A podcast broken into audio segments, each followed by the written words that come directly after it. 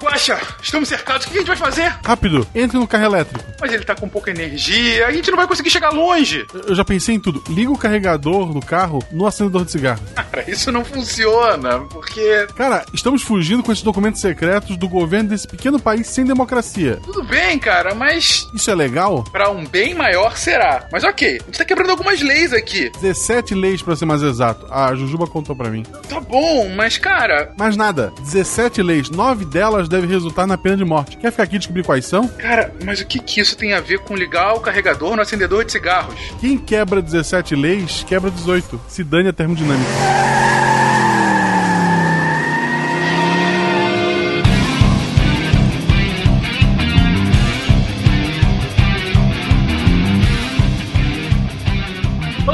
É Fernando Malto Fencas, diretamente de São Paulo. E a pergunta que iremos esclarecer hoje é: o, o inferno é endotérmico ou exotérmico? Clássica, hein? Boa! Bem-vindos, queridos e amados ouvintes do SciCast. Eu sou o Felipe Queiroz e, parafraseando o físico e filósofo Erasmo Charles, se você quer brigar e acha que por isso estou sofrendo, se enganou, meu bem. Pode vir quente que eu estou fervendo.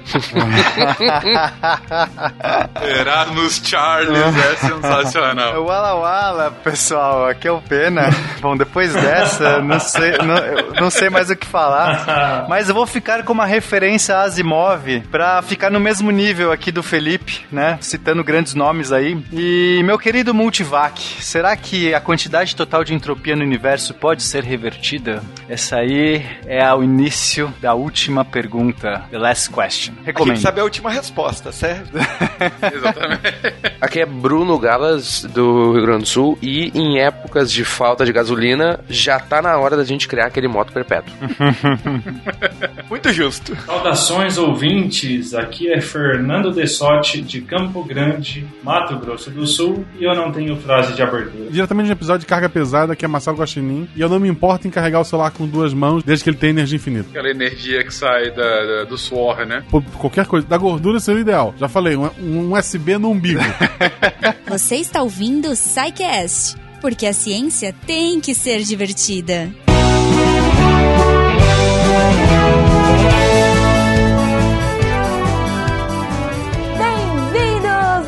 Bem-vindos a mais uma sessão de recadinhos do SciCast. Eu sou a Jujuba Fake Fencas.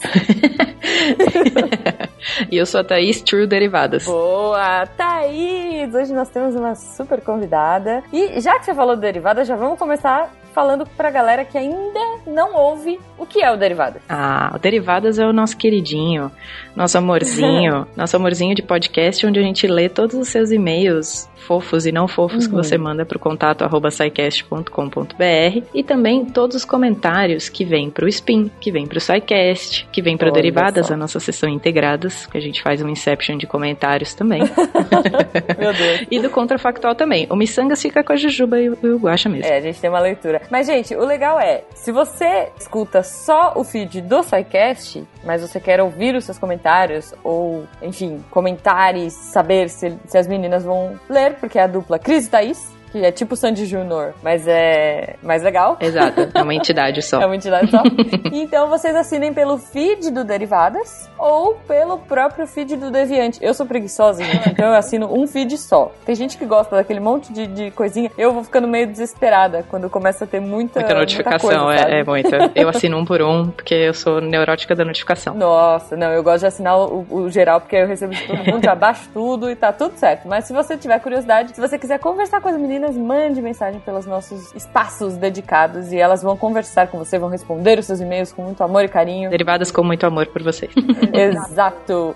Falando em muito amor, a gente recebeu muito amor esses dias nas redes sociais de um grupo muito bacana e eu fiquei mega curiosa sobre e trouxe uma especialista yay, pra falar sobre, pra ajudar a divulgar esse projeto extremamente bacana. Muito legal esse projeto de Juba, eles chamam Insubiota. E pra quem não sabe, biota a gente fala bastante, até um spin spin dessa semana. Sim. Meu e da Cris. Catim. Total. Tem o spin também da Yara falando sobre isso. Sobre como o microbiota consegue mudar e ajudar a curar doenças. Câncer, Olha inclusive. só. Que demais. Muito legal. O microbiota é a nossa flora bacteriana. Antigamente chamada de flora bacteriana, agora ganhou um nome bonitinho que chama microbiota. É fofo. Parece mais fofinho. Parece mais fofo? Parece um panda, sei lá. Imagina um panda vivendo no seu intestino, não, Jujuba? É, você fala microbiota, eu penso em panda. Micropandas, então- tardígrados, assim. Justo, justo. Os tardígrados também são fofos.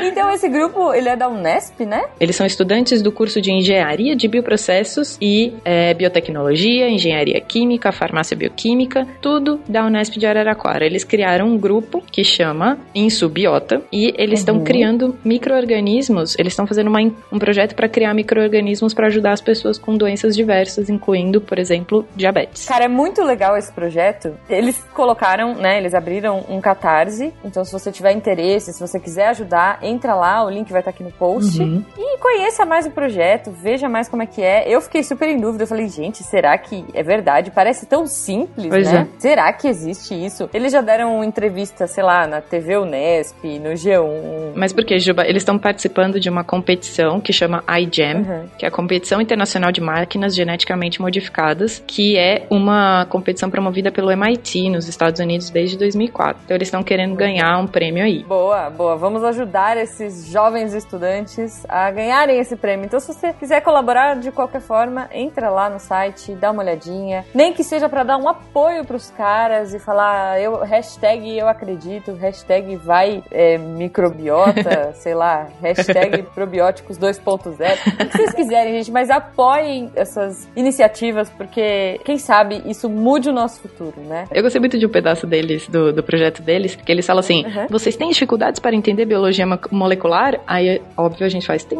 sim.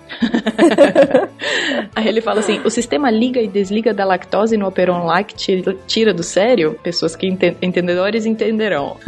Ok, eu não entendi. né? Tá me Brincadeira. tirando sério? Então, mas por isso que eu vou falar. Eles estão querendo criar um aplicativo para auxiliar no ensino e aprendizado de biologia molecular. Que legal. Go, go, biologia molecular, gente. Parabéns. Exato. E eles são ouvintes do SciCast, olha só. Então, Uhum. um beijo pra vocês. Muito beijo. Muito obrigada por nos apoiarem e espero que esse apoio que a gente dê pra vocês tenha bons resultados. Sim, sim, parabéns, meninada. É isso aí. Thaís, você já comentou rapidamente lá atrás é, as formas de contato, mas a gente pode repetir aqui para que as pessoas sejam lidas e ouvidas por vocês. Quais são as nossas formas? Você pode falar com qualquer um de nossa equipe e diretamente com os derivadas no contato arroba scicast.com.br. Vem direto pra gente. A gente seleciona e lê todo, todos, toda quinzena no Derivadas. A gente também pode é, responder os seus comentários em cada post de cada podcast, de cada spin diário, de cada SciCast, derivadas e tudo no Portal Deviante. Nas redes sociais, Sim. arroba Portal Deviante, tanto no Twitter quanto no Instagram. Exatamente. E, gente, o mais importante, não deixem de dar o seu apoio em palavras legais e de incentivo pra galera, porque isso faz muita diferença. A gente trabalha bastante, trabalha com muito amor e carinho, e ouvir que vocês curtem o trabalho é muito recompensador. Então, assim, muito obrigada e continuem apoiando. Uma outra coisa, aliás, se vocês quiserem entrar em contato com a gente e ajudar o projeto a saber quem são vocês, a gente tá fazendo uma pesquisa. Sim, o censo. Exato, o Senso SciCast. Então, o link também vai estar aí no post. Se você quiser, quiser, gente, menos de 10 minutinhos, rapidinho, você responde. A gente sabe quem é você, a gente te ama virtualmente. É um passo da doutrinação derivadas.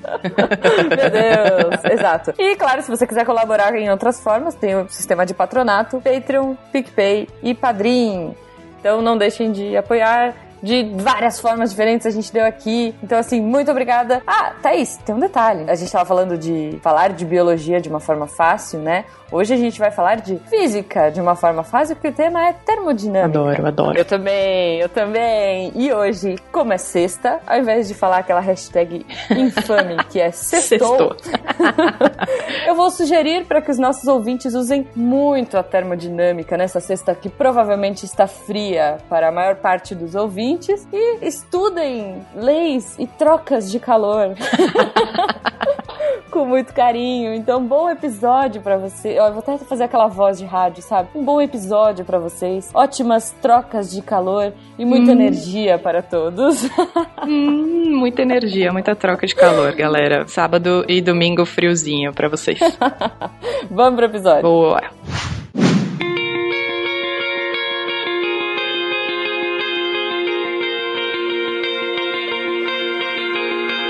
Queridões, num spin de notícia passados, essa dupla que acompanha, primeiro o Felipe, que tem a entrada mais animada do SciCast de todo mundo.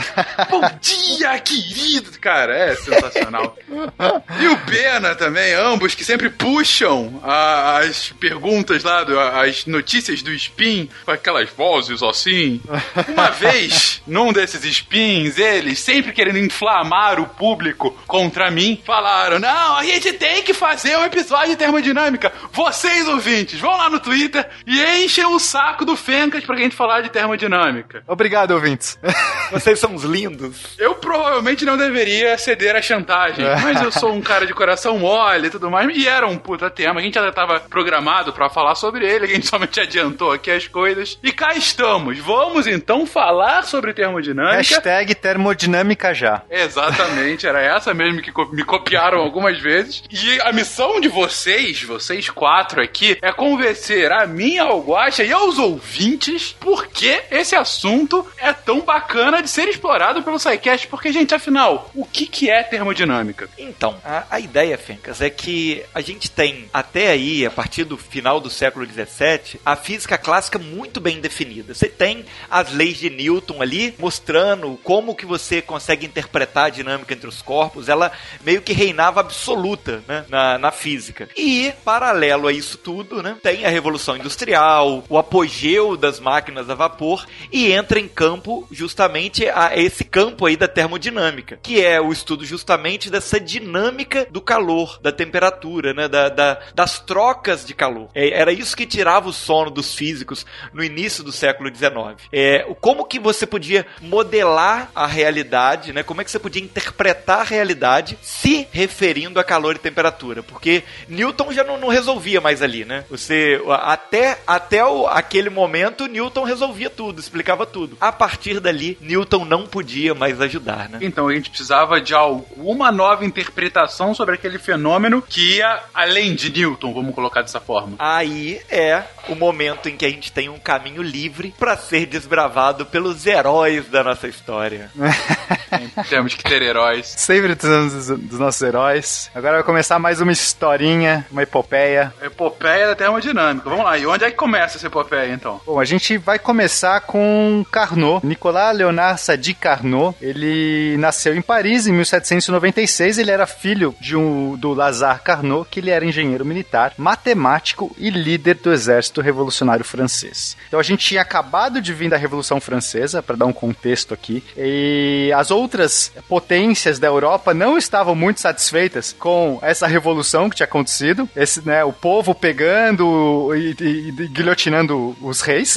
Então surge esse exército revolucionário francês que vai lutar contra aí as- essas potências, as guerras logo após a Revolução Francesa. E o pai do Carnot vai ser um desses caras, é o líder do exército. Aos 16 anos ele ingressa na Polytechnique, que é a faculdade mais é, promissora da época nas matérias de exatas, de, de ciências e tudo mais. E aí o nosso Nicolas Carnot, ele, ele se gradua em 1814, ele começa uma carreira como engenheiro no exército francês, mas depois da derrota de Napoleão, em 1815, o seu pai vai ser exilado, a sua carreira militar vai por água abaixo, e aí nesse momento que ele faz amizade com outro Nicolas, que é o Nicolas Clement, que leva ele a resolver, a- a, a se interessar pelo ramo da, da ciência, em especial desbravar aí as máquinas a vapor. É importante falar, Fencas, que nessa época a gente já tem então as máquinas a vapor, elas vieram ali do a partir da revolução industrial que a gente vai ter, principalmente assim, máquinas a vapor vão conseguir impulsionar, né, toda essa, essa nova era que tá se aproximando, a extração de carvão absurda que a gente vai ver. E mas o começo dessas máquinas a vapor é, remonta muito antes. A gente pode, pode pensar que a primeira máquina a vapor é o que a gente chama de Eolípila, que era uma máquina É o nome. que, né, bonito nome, teria sido inventado por Heron, Heron de Alexandria no século I da Era Comum. O que, que seria essa Eulípia? Eulípila? Basicamente, seria uma esfera que está presa numas hastes, é uma esfera oca, presa por hastes, que tem dentro dessas hastes está circulando ali um vapor. Então, basicamente, você tem um recipiente que você está esquentando essa água, essa água vai evaporando, vira vapor em alta pressão, anda por dentro dessas hastes e essa esfera oca, ela tem duas saidinhas, ela tem duas, dois escapes. E aí esse vapor começa a sair em alta velocidade por esses escapes e faz girar essa esfera. É meio difícil de escrever assim, né? Acho que talvez fique mais fácil como imagem. Mas, enfim, basicamente, esse Heron lá, né, na, no século I, ele inventou um mecanismo que ficava girando loucamente por conta dessa, de- desse vapor saindo, como se fosse, sei lá, um foguetinho, dois foguetes presos num, num círculo, assim. Isso, um pra cada lado. Um-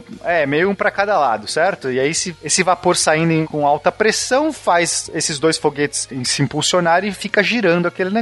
Foi girando esfera, beleza. Só que a gente não tem nenhum relato sobre o uso disso. Certamente ele levava pra festa só, né? Tipo, pra mostrar pras pessoas, assim, nossa, olha que trick eu faço. Exatamente. Era a, a fonte de chocolate do século I da Era Comum. Aham. Não, mas isso é muito engraçado, né? Porque talvez se os romanos, nessa época, tivessem usado isso de outra maneira e aprimorado isso, eh, poderia ter, não sei, causado uma revolução lá atrás. Sei lá, é, é muito louco, porque é, um- é uma energia em alto, uma potência grande. Mas eu acho que o problema deles era, talvez, eh, gerar muito calor para isso funcionar de maneira interessante. Porque eles talvez não conhecessem o carvão mineral e aí ficar queimando, talvez só com carvão vegetal em altíssima quantidade para fazer um negocinho girar, sei lá, fazer um moinho girar, né? Porque você, poderia aplicar isso em alta escala. Fazer um moinho girar seria incrível, ao invés de ficar colocando ali uma roda d'água ou bois ficar girando o moinho, poderia usar isso para girar. Mas eu acho que talvez faltasse para eles aí o, o carvão mineral. Não sei, tô chutando. Talvez, inclusive, a própria eh, faltasse a lógica que veio muito justamente dessa época que vocês estão comentando, né? De início de século XIX, até um pouco antes, a- atrelada ao próprio método científico e atrelar o experimento e a descoberta científica ao uso econômico, né? Você não tinha isso tão associado antes de século XVII, XVI, XVII, XVIII. Então, como você disse, muito provavelmente era um apetrecho, uma coisa curiosa, né? Um- uma coisa pra festa. Você não via tanto valor de uso econômico como hoje a gente, putz, olha, você pode usar,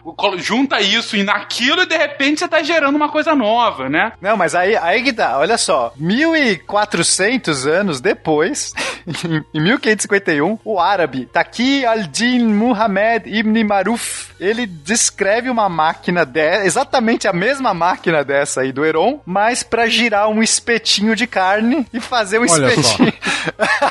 espetinho. A ciência é finalmente em favor do homem. o primeiro uso da máquina a vapor fazer- girar espetinhos de carne. Olha que coisa Perfeito, bonita. pra mim é perfeito. Esse Não é um vejo gênio. uso mais nobre, exatamente. Eu não quero só sobre esse, sobre ele, anota aí, mal.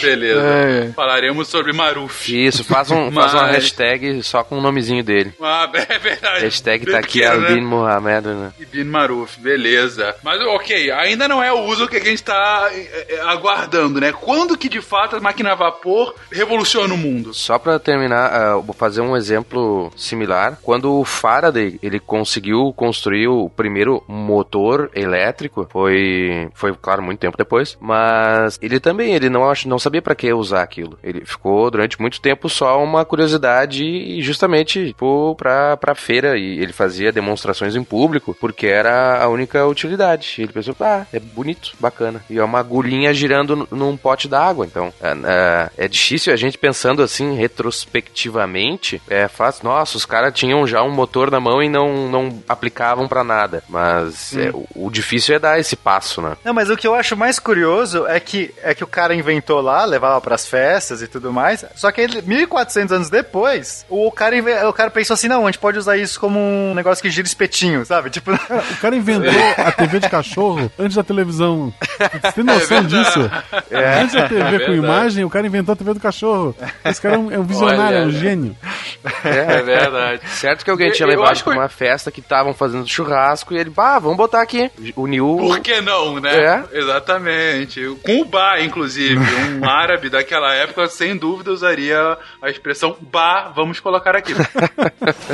E agora desliga! Tá pegando fogo, bicho! Um ponto que eu acho que eu já comentei em algum sidecast passado, isso sempre me lembra uma tirinha da Turma da Mônica, uma, uma na verdade, uma história do Piteco, em que ele tá mostrando a invenção da roda e que como grupamentos coletivos diferentes pegavam a mesma invenção e davam um uso diferente. Então, ele mostra logo na primeira tirinha, assim, dois grupos, olha, inventei esse objeto. Aí um primeiro usa como roda para transportar pedras e o segundo usa como uma mesa. E aí fa não, usa como uma como guarda-chuva inicialmente. Aí um terceiro inventa e usa como uma mesa. Mas assim, é bem isso, é, claro, aí é um exagero, mas é, é, falando sério, é aquela aquela comparação, é, é o pulo do gato entre a ciência pura e a ciência aplicada, né? Você inventou um grande conceito, mas qual o uso que você vai dar a ela? Isso a gente só vai ter acelerado mais ou menos nessa época. E como que isso é feito, gente? Não, então, aí depois do espetinho, aí acho que o pessoal falou assim: ah, legal, vamos usar isso pra alguma coisa. Aí já no século seguinte, eles começaram a usar o conceito, mas não mais pra girar coisas. E a ideia era fazer bombas d'água. E era importante fazer essas bombas d'água porque eles estavam cavando minas pra extrair justamente essa quantidade de carvão, minérios, enfim. Era o começo, era o, é, o início aí dessa nova era revolucionária, dessa tecnologia aí realmente levando mais potência aí para as cidades. Então precisava extrair muito carvão, muito minério dessas minas. E qual era o problema? Ficava cheio de água essas minas. Esses buracos que eles iam fazendo, lavando e não sei o que, enchia de água. Então o primeiro uso das máquinas a vapor foi uma bomba d'água. E a ideia, a ideia é simples. Nesse começo, essas bombas d'água eram muitos rudimentares, não tinha, não tinha pistão, tá? Não tinha nada. Era simplesmente você pegava o vapor, colocava num certo sifão. O vapor ele ia esfriar quando estava nesse sifão. Ele esfriava. Quando ele esfriava, ele criava um vácuo ali, né? A pressão baixava, criava um mini vácuo, esse vácuo puxava, conseguia puxar água. Era um negócio extremamente rudimentar, mas funcionava. Eles iam, né, succionando essa, essas, essa água das minas. Mas aí, já no século seguinte, então esse aqui seria no século XVII. Aí, já no começo do século XVIII, a gente tem o Thomas Newcom- Newcomen, e ele constrói uma bomba d'água que tinha um pistão. E ele usava o vapor, ele se condensava num certo cilindro, e aí gerava esse trabalho aí de sucção. E é bem legal, eu tenho um GIF animado aqui, o link tá no post, é bem legal, dá pra você ver perfeitamente o funcionamento dessa máquina a vapor, essa primeira máquina a vapor. Nesse começo a gente tem um pistão que só sobe e desce, não tem movimento circular. Mas já é um, alguma coisa, você pode fazer um serrote, né? Sei lá, vai serrando, uma coisa que sobe e desce. Pena, mas você, Pena, você foi o cara que, durante dois episódios de mecânica quântica, explicou o funcionamento de todas aquelas paradas. Caraca. Então, o seu desafio é explicar aqui pro ouvinte que não tá tendo a oportunidade de ver esse GIF o que é e como funciona a ideia de um pistão. Beleza, então vamos lá. A gente tem uma câmara onde você tem água fervente, beleza? Beleza. Então, Perfeito. muito vapor. Esse vapor, aí você tem uma válvula que se abre em algum momento e deixa esse vapor subir. O vapor tá vindo com velocidade, com pressão, ele empurra um êmbolo. Esse êmbolo sobe, faz um trabalho, faz um movimento, brrr, subir. Aí o que acontece? A válvula fecha pro vapor parar de entrar e tem um outro reservatório que você tem água líquida, água em temperatura baixa. Abre-se uma válvula que deixa essa água entrar em contato com esse gás, o gás condensa porque ele esfria. Ao se condensar e virar líquido, ele sai por essa válvula, esse reservatório, o pistão abaixa. Então a pressão diminuiu dentro do pistão, a água está saindo, a pressão diminuiu, virou, é, o volume diminui, a pressão diminui, vira água, o pistão abaixa. Nesse momento você fecha essa válvula da água, abre a válvula do vapor, vem mais vapor, sobe, enche e fica fica nesse processo, sobe e desce, sobe e desce. Isso aí você consegue gerar bastante. Enquanto tiver caldeira, a caldeira esquentando ali, se tiver carvão queimando, lenha queimando, você vai manter esse ciclo sobe e desce. É bem interessante. Bem simples, né? Mas enfim, o problema dessa máquina é que ela só tem movimento que sobe e desce e ela é muito pouco eficiente. Era um negócio bem rudimentar, né? Mas aí a gente vai ter o James Watt, que em 1781 ele realmente faz a grande máquina que iria revolucionar aí, a, ia alavancar toda essa revolução industrial. É uma máquina a vapor que tem um condensador separado, então a, a parte mais interessante que aumentava a eficiência, é que o condensador dela ficava fora do sistema, não tinha contato direto ali com o pistão, isso vai aumentar a eficiência do, do processo. E mais importante, ela conseguia fazer movimento circular. O pistão, ele conseguia, quando ele subia e descia, ele movia uma, um eixo, né? Movia uma, uhum. uma biela que, que movia um eixo. E aí eu também tenho um GIF animado aqui para vocês verem. Já é um pouco mais complexo explicar, mas se o Fencas quiser que eu faça isso. Não, eu acho que aí vai ficar bem mais complexo. A, a grande diferença é que a parte de condensar tá fora, gente, e que no final você tá mexendo um eixo, não tá indo só pra cima e pra baixo, mas tem um movimento rotatório depois, né? Bom, beleza, então a grande inovação do James Watt é trazer o, esse movimento rotatório e dar mais eficiência. Certo, agora o que, que aconteceu com esse movimento rotatório? O que, que, o que, que se move girando, Fencas? Rodas. Você acabou Sim. de inventar a locomotiva. Isso é, ah. isso é um negócio muito foda, certo? Uhum. Você coloca isso em cima de um carro Sim. e o negócio Sim. fica girando, a roda gira e você inventou a locomotiva. Enquanto você tiver ali lenha queimando, a, a locomotiva pode, pode funcionar. Ou seja, você está inventando o primeiro veículo que não vai precisar de alguma coisa externa para se locomover. Alguém puxando, um animal puxando, alguém empurrando, né? Exatamente. Só precisa de lenha, ou, né, o carvão, enfim, só precisa ficar queimando ali alguma coisa na caldeira. Mas não só locomotiva, você pode fazer um tear funcionar dessa maneira, você pode fazer uma roda d'água funcionar, né, que não precisa ser mais roda d'água, uma roda, um, um moinho, você pode, você pode utilizar isso como um movimento circular, é, é, é uma coisa que você consegue fazer ciclos, né, como, sei lá, é mais fácil você aproveitar. O movimento para frente, para trás, você consegue realmente fazer um serrote, ficar cortando para frente, para trás, não sei. Com, com o movimento circular você, você tem mais opções. É, e você também tem um ganho, né, Pena? Porque até então, a lógica de aparelhos até aí, de instrumentos precisassem de, de uma grande força, só podiam ser colocados do lado de rio, né? Onde poderia aproveitar, por exemplo, o moinho é um bom exemplo. O que, como é que funciona o moinho? Passa água e movimenta lá o moinho pra, enfim, trabalhar os cereais, né? E fazer outras coisas com essa força de água. Mas sem essa necessidade do rio, você pode colocar essa máquina agora em qualquer lugar. É só você ficar abastecendo ele de, de algum tipo de insumo, né? No caso, lenha, é, carvão. É verdade que também tem um moinho de vento. Ah, moinho de vento, é, verdade. O moinho de vento também consegue aproveitar. Só que moinhos de vento, comparativamente, são máquinas muito com pouca energia disponível. Não são os moinhos de vento que a gente tem hoje. Hoje a gente tem até com a tecnologia, a gente a hélice, os materiais, e você até consegue tirar muita energia do vento. Mas naquela época os moinhos de vento eram estruturas bem limitadas. Você tinha que ter um lugar com muito vento para funcionar. Então é, essas máquinas pode funcionar em qualquer lugar, basta você ter carvão, né? E os moinhos de vento eram confundidos com gigantes, né? Era complicado. Zero problema, tinha que cuidar dos Don Quixote. Eles eram atacados constantemente por cavaleiros. Exatamente. Tem outra questão que até hoje tem com a energia eólica, que a energia eólica é intermitente, né? Uhum. Você não pode contar com ela o tempo todo. Não é só colocar que ela tá funcionando, é quando venta. E agora desliga!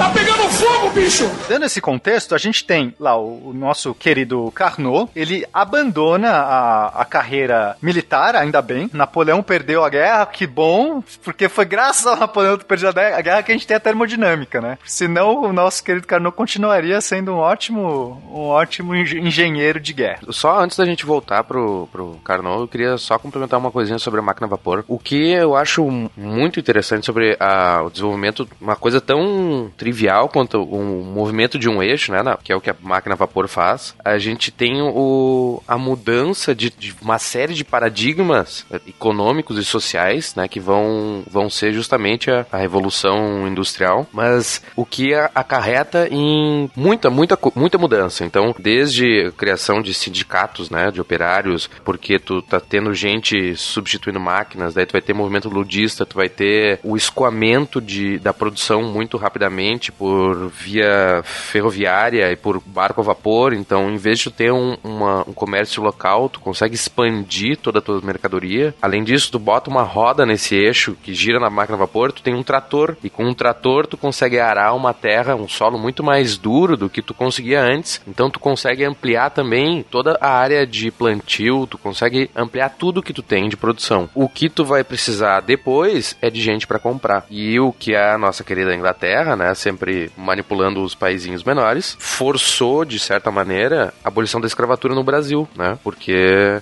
maneira meio mais indireta, né? Mas então toda essa sequência de acontecimentos, inclusive a abolição da escravatura no Brasil, é graças à máquina a vapor. Vou só colocar aqui um parênteses. É, eu concordo com 95% do que o Bruno colocou agora. É, sem dúvida, o impacto da tecnologia que ela vai ter na Inglaterra, depois na Europa, depois no mundo é inegável. O mundo vira moderno a partir da tecnologia do motor a vapor, que vai se desenvolvendo em outras tecnologias depois. O único ponto de ressalva que eu coloco aqui é que a historiografia não coloca como ponto passivo o fim da escravidão por conta somente da influência inglesa. É um dos pontos que estão sendo pesquisados agora. Você tem correntes que falam de outras coisas uh, que variam desde o início de uma ética de igualdade no mundo, passando por essas questões mais econômicas, como é colocado agora. Mas sem dúvida a gente pode colocar que no mínimo influenciou, assim como vai influenciar os rumos do mundo como a gente conhece hoje. E claro, nos casts de história, quando a gente chegar a essa época, a gente vai aprofundar ainda mais esses impactos, né? É muito pertinente isso, porque pra gente entender um pouco o contexto histórico, porque o contexto histórico vai ter tudo a ver como que vai surgir a termodinâmica, como ciência. Porque o que a gente tem até agora, a gente tem no final do século XVIII, essa grande revolução, essa mudança de paradigma, essa energia sendo trazida por essas máquinas a vapor, não só isso, por uma nova energia, uma nova fonte de energia que está sendo é, escavada, que é esse carvão mineral, e uma mudança de, de, de pensamento, uma mudança de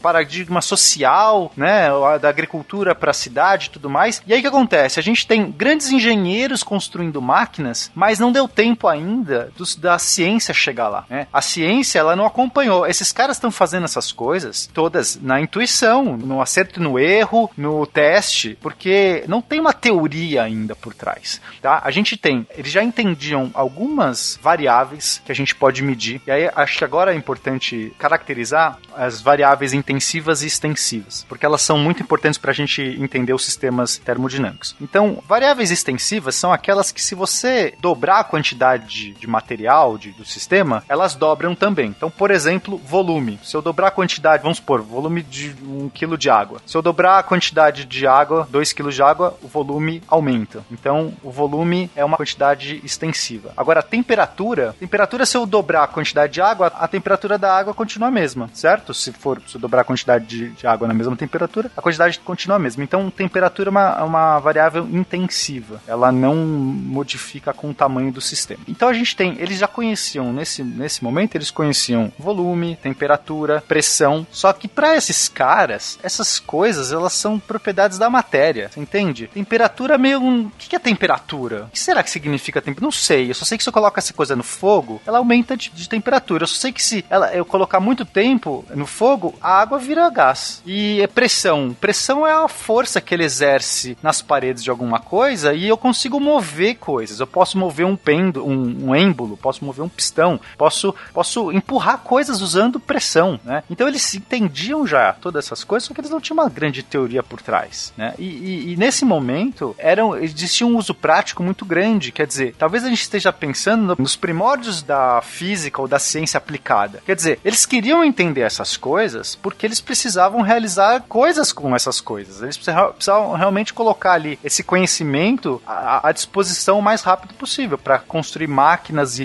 enfim, estruturas maiores e mais eficientes. Eles precisavam da ciência para estruturar o conhecimento e potencializar ainda mais o que eles tinham em mãos. Pra girar Exatamente. um espeto maior com mais carne. Isso! A churrascaria estava para chegar. Gente, é, é, importante nesse momento também, já que o Pena colocou muito bem esse ponto, que geralmente na ciência, nas outras áreas da física, foi o contrário.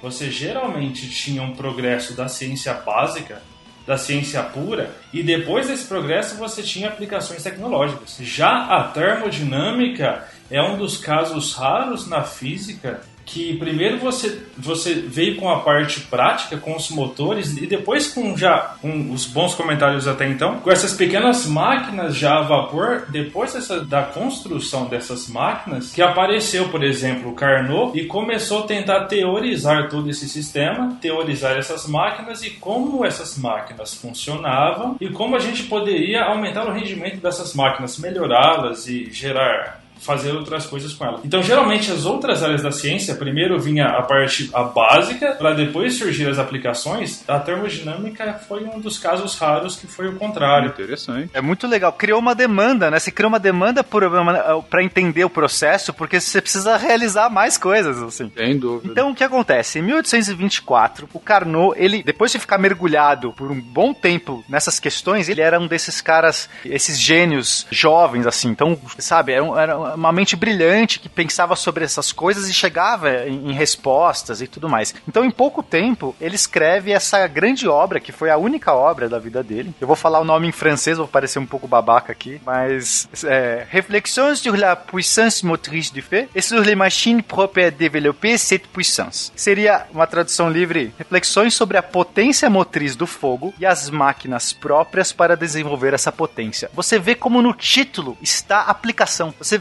a obra está dizendo e sobre as máquinas. Quer dizer, é muito direcionado. Não é que ah, eu vou, vou deixar eu entender sobre como fogo move coisas. Não. E como as máquinas podem melhorar Sim. isso. É muito interessante. Como que eu uso isso, né? É, eu vou falar da ciência e como que eu vou usar ela. Exato. O pensamento é um no, novo mudança. Então, essa revolução industrial está de fato sendo tão importante a ponto de direcionar a ciência, né? Enfim, e aí o que, que, é, o que, que é esse tratado? Esse tratado ele começa a discutir. Essa discussão é, é, uma, é muito pertinente porque primeiro ele pensava assim: nossa, como eu consigo melhorar as máquinas a vapor? Eu quero fazer uma máquina mais eficiente, gastando menos combustível, sei lá. Será que eu posso trocar o fluido? Eu não pensamento. Se vejo gás, eu posso. Água, eu posso pôr um outro tipo de material, posso trocar o tipo de gás. E ele começou a discutir. E aí, nesse processo, ele inventou uma nomenclatura, ele começou a fazer diagramas para descrever qualquer máquina térmica. Então, ele criou as bases. Por isso que a gente fala muitas vezes que o, o Carnot é o pai da termodinâmica, porque ele, ele começou. Ele foi o primeiro cara que realmente desenhava os diagramas de troca de calor. Então ele definiu primeiro o que, que era uma máquina térmica, uma máquina de calor. Seria a definição dele, uma máquina que converte energia térmica, calor, em energia mecânica, movimento. Então é um jeito de você tirar energia do calor. Eles já entendiam que calor era uma forma de energia. Então é, é, é importante a gente fazer essa separação agora, Finks, porque a gente vai entrar em vários termos que às vezes parecem intuitivos, só que as pessoas usam de maneira muito errada. Então a gente fala normalmente calor de uma maneira solta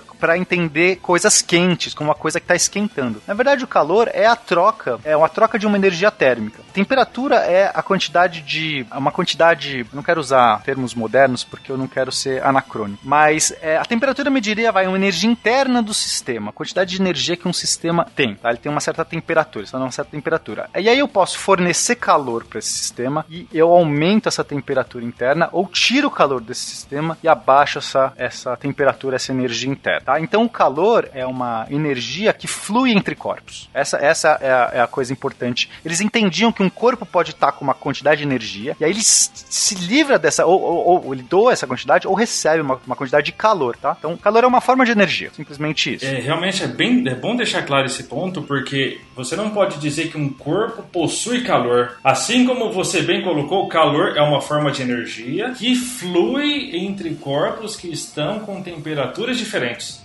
Então, um corpo pode, ele tem uma certa temperatura que depois a gente vai entrar em detalhes de onde vem essa temperatura. Mas um corpo não possui calor. Se você coloca próximos dois corpos com temperaturas diferentes, existe uma energia em trânsito que flui do corpo com temperatura maior para o corpo de menor temperatura. E essa energia em trânsito que é chamada de calor. Perfeito, Fernando. É, é porque as pessoas usam erroneamente isso. Ah, o corpo tem, é, tá com muito calor e tudo mais. Não, não é verdade.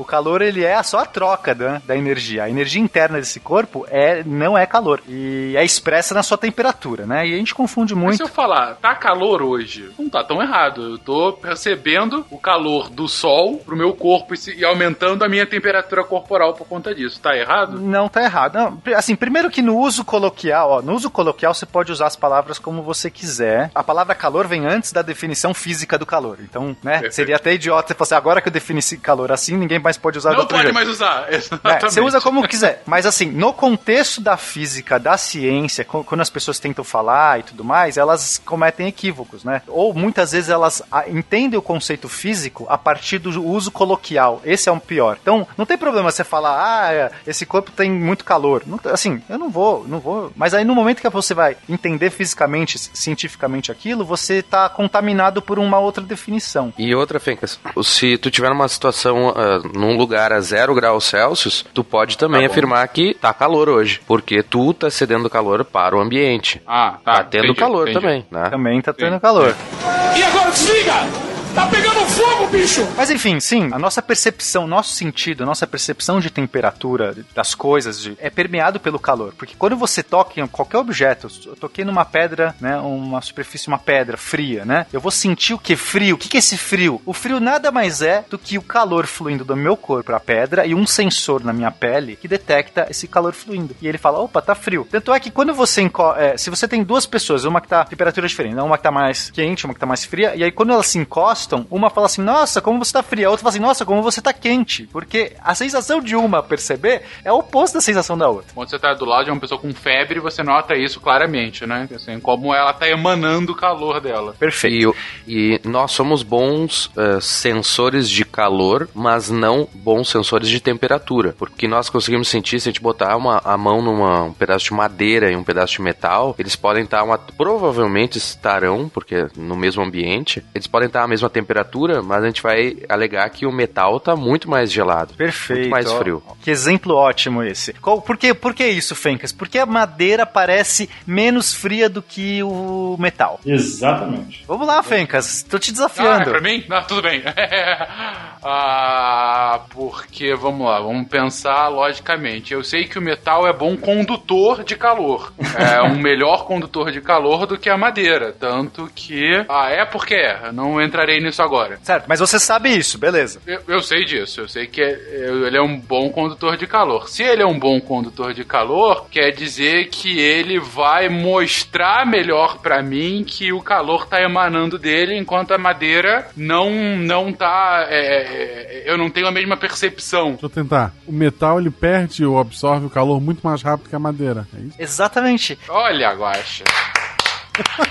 Pro ouvinte que pergunta por que, que o Guaxa tá em todo episódio, tá aqui, ó. parabéns, parabéns. Guaxa. Olha que coisa legal. Quando eu encosto numa superfície de metal, né, de condutor, bom condutor de calor, ele vai roubar muito mais energia de mim, no- em um segundo que eu encostei, ele vai roubar mais energia do que quando eu encostar na madeira, que não vai, como a madeira conduz mal o calor, ela rouba menos. O calor não flui tão rápido do meu corpo pra madeira. Então, embora os dois corpos estão à mesma temperatura, o metal rouba mais calor e a minha sensação, as meus receptores na pele sentem a transmissão de calor e não temperatura. Então ele fala assim: "Nossa, como tá frio isso". A temperatura dos dois é a mesma, a diferença é que um rouba muito mais calor de mim do que o outro, ou rapidamente rouba mais calor, né? A madeira demora mais pra roubar. Já, já que eu sei do personagem, aproveitando, isso tem N aplicações, por exemplo, quem mora mais perto do mar, a variação de temperatura do dia e da noite, ela não é tão grande, por exemplo, como o cara que tá no deserto, porque a água, ela acaba ajudando mais nessa troca de temperatura pro ar, do que se- o deserto que simplesmente não tem nada para segurar. Então, o dia é quente, porque não tem a água lá liberando,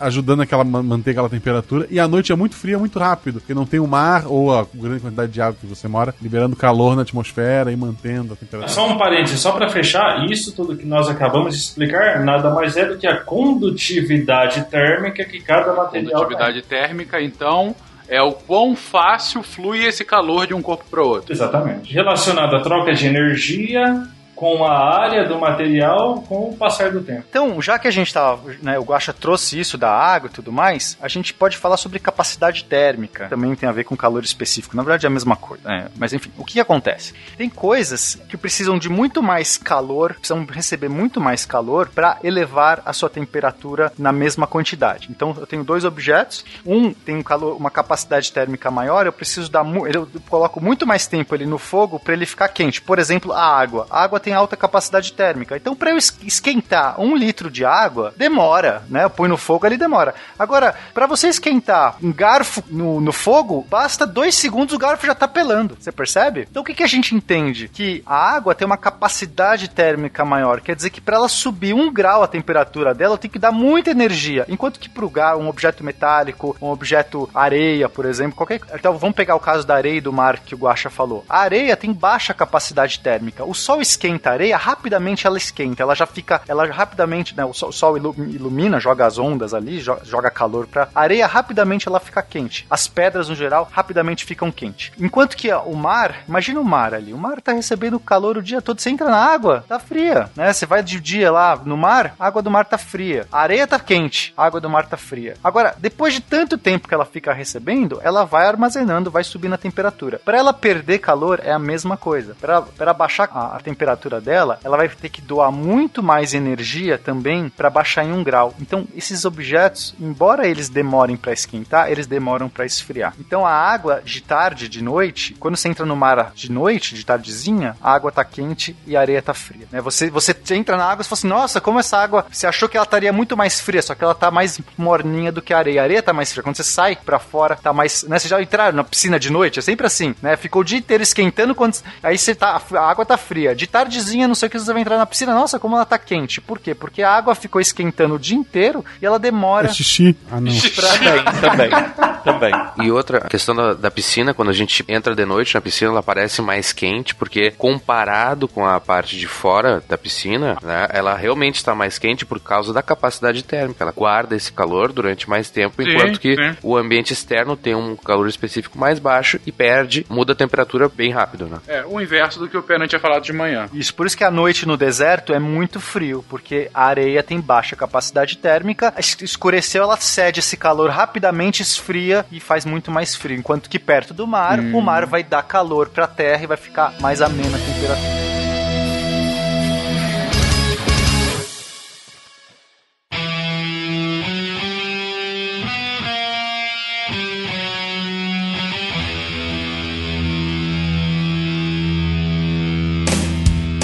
Carnot ele criou um negócio chamado ciclo de Carnot. Ele tentou fazer um ciclo, né? Uma máquina que fosse cíclica, porque a ideia de fazer uma máquina é um processo que você consiga executar várias vezes, senão não sai pra muita coisa. É o mais eficiente possível. A primeira de- con- conclusão dele, que é linda, ele, ele percebeu que a eficiência não depende do tipo de fluido. Então, os processos térmicos não dependem do tipo de fluido. Quer dizer, eles não podem, não vão ser mais eficientes ou menos eficientes porque você trocou da água por eh, amônia, sei lá. Não é, não é isso. Ele ent- entendeu que é, eminentemente dependia sobre cor- as tem- a temperatura dos, corpo, dos corpos envolvidos. Então ele começou a, a perceber que a, a energia interna que esses corpos têm só dependia da temperatura. Isso é um resultado muito bonito. Quer dizer, a temperatura mede é um estado, é uma, é uma variável, é um, é um jeito de você avaliar a energia interna que esses corpos têm dentro deles. Ele estava definindo uma nova qualidade da matéria que antes não havia sido definida. É, meio que ele tá relacionando temperatura que antes era uma coisa vaga, agora ele tá dando, dizendo exatamente o que é aquilo, né?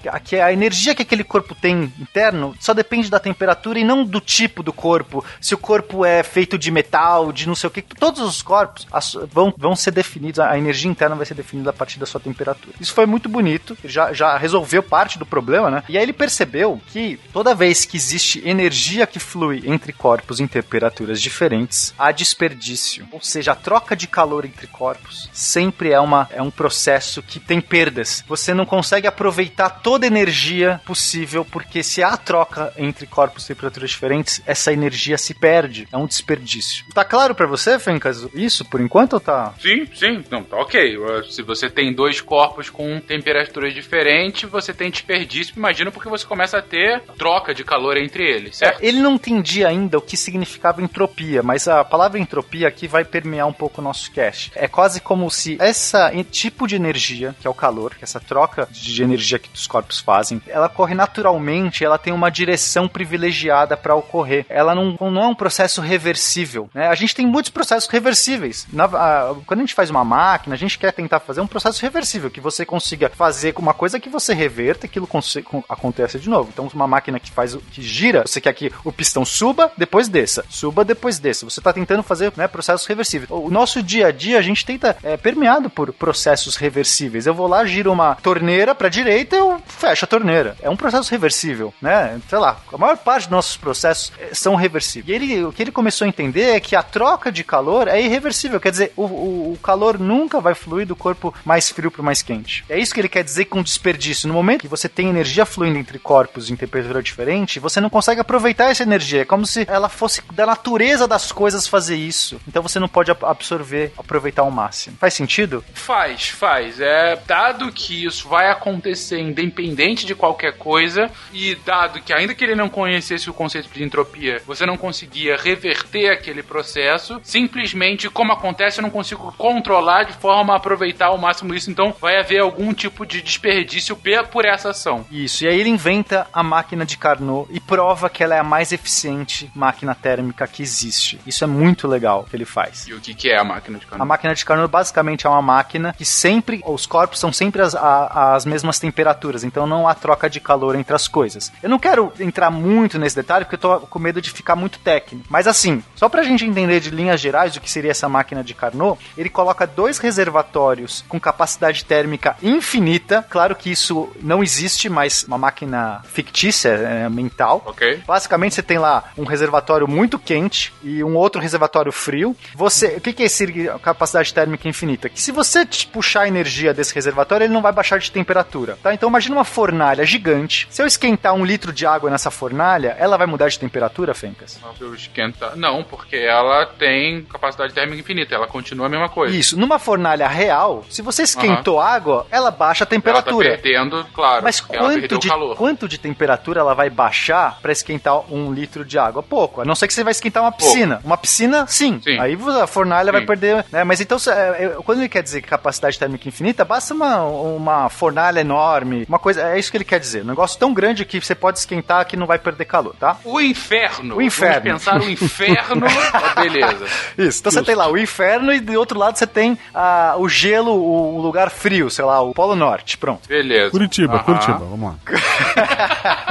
é pra ser frio, vamos pro mais frio que a gente tem na Terra. Vamos lá, Curitiba. Muito justo. Curitiba Beleza. e o inferno. Então, o, o, primeiro processo dele aconteceria se tem um gás lá num, num certo recipiente, né, que, que vai realizar o trabalho dele. Então, ele vai, esse gás vai estar tá em contato com o inferno, então ele tá na mesma temperatura do inferno. E aí, Beleza. esse gás, você deixa um êmbolo ali, um, uma parede móvel lá, um, não, tem um pistão, ele começa a empurrar esse pistão e ele vai se expandindo, então ele começa a se expandir, ao, ao expandir ele empurra o pistão, mas como ele está em contato com esse inferno, a temperatura dele mantém a mesma o tempo todo, ele não esfria nesse processo, ok? Isotérmico. Beleza. Uhum, ok, uhum. aí ele está expandindo, está realizando trabalho, está movendo alguma coisa, aí chega uma hora que você desconecta ele do inferno, agora esse gás continua expandindo porque ele tem temperatura elevada internamente, só que agora ele esfria. Enquanto ele continua expandindo, ele esfria, porque agora ele não está mais com o inferno alimentando ele, tudo bem? Tá bom. Uhum. Então ele continua movendo o pistão até o momento que ele esfria, esfria, esfria até chegar na temperatura do reservatório é, gelado, a outra temperatura. Temperatura de Curitiba. De Curitiba. Sim. Aí Curitiba. quando ele chega na temperatura de Curitiba, o, o êmbolo para de mover e você agora conecta por uma válvula ele com, a, com Curitiba, lá com o seu reservatório frio. Agora, okay. o que, que acontece? O seu êmbolo vai começar a pressionar. Você tem o meio externo, agora vai fazer uma força que vai pressionando, comprimindo o seu gás. Mas como ele está na temperatura fria, ele não esquenta no processo. Porque se você comprime um gás, ele deveria esquentar. Mas nesse caso, ele está conectado com Curitiba, então ele fica dando energia para Curitiba e ele pode ser comprimível. Ou seja, você está comprimindo o gás a uma temperatura diferente. Então, embora você está é, recebendo energia do meio e não dando energia, você está fazendo com menos energia do que aquela que você fez quando ele estava quente. Entende? Você está voltando o êmbolo agora com menos energia do que aquela que você aplicou na ida. Ou seja, na ida você realizou um trabalho pesado e a volta está sendo um trabalho,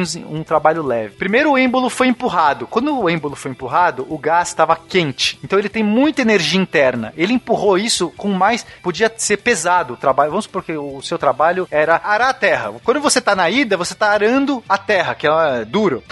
Arou. Tá, tá bom. Arou Aí, a terra, aí depois beleza. que ele expandiu tudo, agora que ele tá indo no reservatório frio, a- a- Uhum. a- alguém lá do outro lado da terra, que tá ali com o arado, empurra o arado de volta pra posição inicial, porque ele vai ter que arar de novo. Só que essa É. pessoa que tá empurrando de volta é é qualquer pessoazinha. É uma pessoa que tá fazendo uma força bem fraquinha. Por quê? Porque o gás tá frio. Porque o gás tá frio, então ele já tá mais reduzido, Isso. então ele precisa ele não precisa vencer o gás expandido, porque o gás já tá reduzido, que ele já tá frio. Isso. Ele tem que fazer uma força, ele tem que realmente fazer uma força, só que como o gás tá frio, ele faz muito menos força do que se o gás estivesse incrivelmente quente. Quer dizer, a pressão que ele vai Entendi, estar empurrando, entendi. vencendo é muito menor. Tudo bem? Entendi. Essa tá é bom, a parte tá bom. importante. E depois, agora nesse momento, o êmbolo correu quase todo o percurso, aí você desconecta ele de Curitiba, muda a válvula, Desconectei. agora o, Beleza. o carinha continua pressionando o êmbolo, só que agora o gás esquenta, porque esse finalzinho do percurso, agora que ele tá isolado termicamente, ele começa a esquentar de novo, até chegar na temperatura da caldeira lá que você quer. Inferno. Aí nesse momento você conecta ele de novo no inferno, ele vai vir com tudo, empurrar e fazer um segundo arar, vai arar a segunda terra de novo. Então, se você repete esse processo, esse é o processo que não tem nenhuma troca de calor, em nenhum momento você tem troca de calor.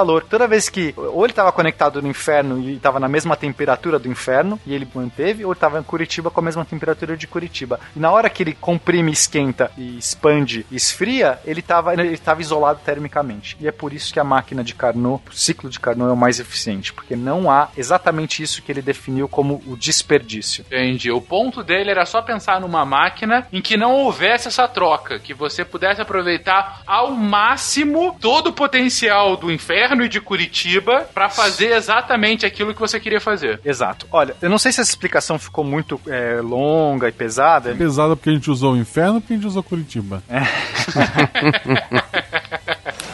E agora desliga! Tá pegando fogo, bicho! Aí ele fez esse trabalho, publicou isso, ele chegou a essas conclusões e foi graças a essas conclusões que ele fez, mais o fato dele ter inventado um jeito de definir um sistema com diagramas, ficasse fácil você fazer as contas. né? Então antes as pessoas podiam pensar em máquinas de qualquer jeito e elas não sabiam nem que conta tinha que fazer. Agora ficava claro, opa, esse é um processo adiabático, isotérmico, não sei o quê, e você definia aquilo, fazia, equacionava. Então foi essa que é a grande vantagem. E a partir desse trabalho do Carnot, surgiu, não nesse momento, ele não enunciou as leis da termodinâmica, elas foram enunciadas muito depois, mas foi a partir desses conceitos que ele já definiu. Então a primeira lei da termodinâmica é simplesmente a conservação da energia, a mesma lei da conservação da energia que os físicos já entendiam, os cientistas já entendiam a partir de Newton, já se entendia bem essa, essa lei da conservação da energia, mas aplicado num sistema térmico. Então, basicamente, é, a energia total de um sistema, e qualquer sistema, inclusive um sistema térmico, ela é conservada. E a variação da energia interna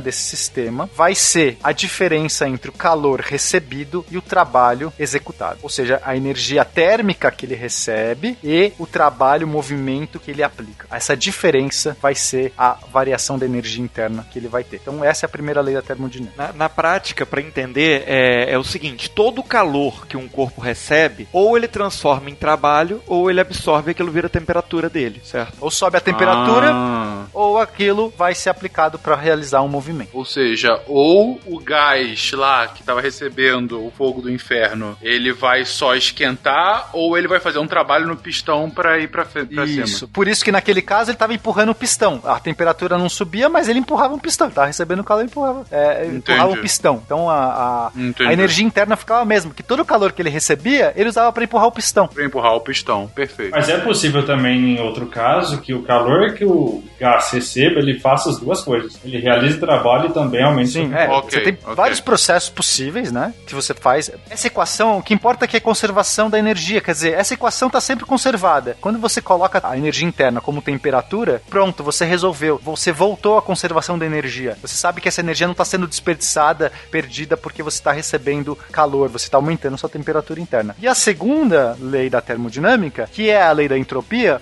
que basicamente diz que a entropia, um sistema fechado, fechado nunca pode diminuir. Aí você fala assim, nossa, mas o que é entropia? Palavra difícil, que, que coisa complexa. Basicamente, é o calor só flui do corpo mais quente para o mais frio e nunca o contrário. É difícil falar de entropia porque é uma definição matemática. Eu posso usar outras palavras para descrever, mas não é uma- um termo fácil, assim, né, coloquialmente. Então, basicamente, a entropia, eles nem sabiam o que era entropia ainda, não definiram isso, mas basicamente é entender que o calor sempre flui do corpo mais quente para o corpo mais frio. Isso é uma seta do tempo. Existe um- uma direção natural que, isso- que as coisas acontecem e nunca ao contrário. É isso que eles entendiam nesse momento. Ok, ok. Então sempre do quente pro frio, nunca o contrário. Beleza, então entendemos que a energia sempre vai ou aumentar a temperatura do corpo ou vai realizar algum trabalho e essa energia, esse calor sempre vai ser transferido do corpo mais quente pro corpo mais frio. Show! O que, que se faz com isso? Só pra terminar a história do Carnot, em 1832, quer dizer, pouco tempo depois que ele, que ele anuncia é, esse trabalho, esse trabalho é de 24, então oito anos depois, ele é colocado num hospício, sofrendo de delírios e manias. Ele foi, colo- é, louco e ele morre de cólera logo depois. Então assim termina nosso primeiro personagem aqui dessa história. Primeiro herói. O árabe ficou vivo até esse tempo todo?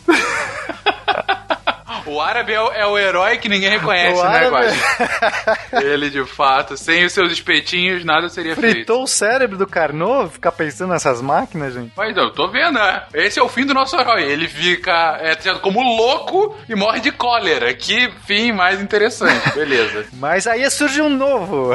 É, nem tudo está perdido porque entra na história o nosso novo protagonista. Quem é? O William Thompson. Thompson, quem é, É um Thompson? nome que não diz nada pra ninguém, né? Nada. Me lembra de Simpson, na verdade. Mas a gente pode se referir a ele também como Lord Kelvin. Olha só, Kelvin é famoso. Que é, muitas vezes já usei aquele casinho e a conversão pros graus centígrados. Quem era Lord Kelvin? Então, o o Kelvin, que na verdade ainda era William Thompson, né? Ele é um irlandês que o pai dele foi professor de, de exatas na Universidade de Glasgow. E aí, quando ele se mudou pra, pra ele, ele criou o filho sozinho e tal, e os irmãos, quando ele se mudou pra Escócia pra dar aula lá, o William, William Thompson, ele se matriculou na universidade. Isso aí ele tinha 10 anos, né?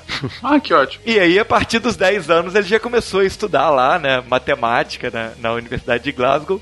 E com 17 anos, 16 para 17 anos, ele já estava escrevendo artigos científicos e tal, aplicando técnicas matemáticas, né, de, de sequência de Fourier e tal, em problemas relacionados a fluxo de calor. Então, ele, ele é meio que uma criança prodígio. Não, é, e esse é mais prodígio ainda, né? Porque o Carnot, ele foi prodígio, morreu cedo também, né? Esse meio que parece que se completou, mas o, o Kelvin é mais prodígio ainda, porque com 16 anos já tava fazendo tese. Cara, com 16 pra 17 anos eu queria ser um mestre Pokémon, cara. É sério. É foda ler essas histórias, ouvir essas histórias, mas enfim. Tem várias anedotas aí sobre o, sobre o Lord Kelvin, né? Uma das histórias que contam é que não deixaram que ele apresentasse o- esse trabalho dele na filial escocesa lá da Royal Society, porque eles acharam que os outros matemáticos não iam, iam se sentir meio constrangidos, né? Incomodados de assistir uma aula dado por um menino de 17 anos, entendeu? Pra, que seria a apresentação dessa tese que ele tinha escrito. Putz, caraca. Não, aí colocaram outro cara, não foi? Pra fazer a Isso, palestra? botaram um cara bem mais velho pra dar a palestra dos materiais dele, né? Pra poder não. E colocaram um laranja pra falar sobre a palestra. Meu Deus do céu, que beleza. E, e aí, aos 22 anos, ele já era professor de física, né? Na verdade, de filosofia natural na Universidade de Glasgow. Tem até umas histórias interessantes que ele, ele zoava muito os alunos das disciplinas de teologia, porque era matéria obrigatória na- na- no início da faculdade, a matéria dele de filosofia natural, entendeu? Ele fazia a pergunta se o inferno era exotérmico ou endotérmico. Aí ele, ele começou com essa história toda, tá vendo? Mas apesar disso, ele, ele era bem católico. Não, não, na verdade, eu não sei se ele é católico. eu sei que ele era bem religioso, né? Cristão. Isso. É, é que assim, gente, é, não existia ateísmo nessa época. Simplesmente não existia, não existia. Você fala assim, não, mas como, cara, é, é o paradigma dessas pessoas, assim. É, a pessoa menos religiosa, assim, ou, ou mais cética hoje em dia, era religioso. Era, é, assim, era meio que é difícil contextualizar. Mas Digo, ele podia, ah, né, fazer chacota com os alunos de teologia, só que mesmo assim ele, ele, né, respeitava. Não é porque eles eram teólogos, né, que ele... Sim, Sim, sim. sim. a- É, a brincadeira que ele costumava fazer, que essa é até documentada, é que ele tinha um aparelhinho que ele mesmo desenvolveu que ficava com o nome. Tinha três compartimentos ali que ficava com o nome dos alunos dele e tinha, desses três compartimentos, tinha o céu, o inferno e o purgatório. E conforme o aluno ia, é, ia respondendo as perguntas dele, participando e tal, o nome do aluno ia subindo, entendeu? Do inferno pro céu. Ótima ideia. E outra coisa, é, na questão religiosa dele, que ele, eu acho que talvez a gente vai falar mais depois, mas ele foi um um crítico muito forte ao início da geologia, né? Com- Sim. Porque foram encontradas várias evidências de que a Terra necessariamente tem que ter uma idade muito grande em comparação ao que a igreja acreditava, ou acredita. E ele não gostava dessa, tanto é que ele foi lá e tentou calcular a, a idade da Terra e jogou na cara dos geólogos dizendo: não, viu, a Terra não é velha. É, tem uma frase dele que ele diz que a, ele fala para os geólogos, né? Ele fala que o que a verdadeira ciência é a física, né? Que as, as outras coisas são meio que, que brincadeiras e, e juntar pedrinhas e tal. Ele ele, ele dá uma, uma leve zoada. Mas ele, na verdade, o que acontece é que ele, pros cálculos dele, fazia todo sentido que a Terra tivesse realmente menos tempo. E ele não tinha como, como matematicamente provar nada diferente, porque nessa época ele ainda não tinha, ele não tinha acesso a- aos estudos com relação à radioatividade, né? Que é a partir daí que você consegue realmente mensurar por causa de decaimento, né? De carbono, né? Ah, mas então vamos, já que a gente já tá falando disso, a gente pode contar esse caos, porque foi justamente ele tentou calcular a temperatura da Terra baseando nos estudos de termodinâmica que ele já tinha desenvolvido. Então ele calculou se a Terra tem uma temperatura na crosta, né, na casquinha da Terra, a temperatura é X, digamos, sei lá, 25, não sei qual a temperatura que ele usou. Vamos assumir que toda a Terra começou incandescente a mais ou menos 5.500 graus Celsius, assim como o Sol, mas a parte de fora dela já esfriou. Então, quanto tempo a rocha levaria para esfriar de 5.500 a 25 graus? Então, ele fez toda uma conta absurda lá, uma equação diferencial gigante, que ele calcula o resfriamento da Terra. Então, ela teria, por, por esses cálculos, resfriado essa, essa temperatura toda em 200 milhões de anos. E os geólogos na época, o Hutton e, etc., eles achavam que a Terra tinha chegava a bilhões de anos, porque eles viam muitas camadas sedimentares, né, acumuladas e não conseguiam explicar aquilo. E precisaria, então, existia tanto o uniformitarismo e o catastrofismo, que ainda hoje tem gente eh, que defende estritamente um só, então que se baseia no dilúvio que está na Bíblia, que se baseia em, em vários aspectos religiosos, que foi o que ele, na época, também defendia. Então ele usou esses cálculos para mostrar, ó, viu? Aqui, ó, a Bíblia mais uma vez tá certa. Take that, bitches. De, de qualquer forma, tem, tem uma, uma outra anedota interessante sobre isso aí, que ele ele foi, depois acabou que, que os cálculos dele caíram com a descoberta da radioatividade, né? E tem essa história que o Rutherford, ele ia apresentar os resultados lá dos cálculos dele usando o decaimento radioativo num seminário em que o Lord Kelvin estava. Nessa, nessa ele já estava bem velhinho já, isso foi já no, no início do século XX. E ele, tudo sem graça, né? Poxa, como é que eu vou desmentir o cara? O cara é um ícone, o cara é, é um herói da ciência aqui, né? ele tá aqui com a gente e ele todo cheio de dedos para poder para poder falar sobre os sobre os estudos dele. E aí ele começa o, a, a apresentação, o seminário dele, elogiando o Lord Kelvin. E ele vai, elogia a sabedoria e a eficácia e os cálculos, eu não sei o que, tal, tal, tal, tal, tal, tal. E aí, quando ele percebeu, o Lord Kelvin tava dormindo. Aí ele aproveita pra poder encaixar tudo que ele tinha que falar, mostrar os números dele, né? Porque ele já tinha Que massageado o ego do Lord Kelvin lá, ele já tava dormindo. E agora desliga!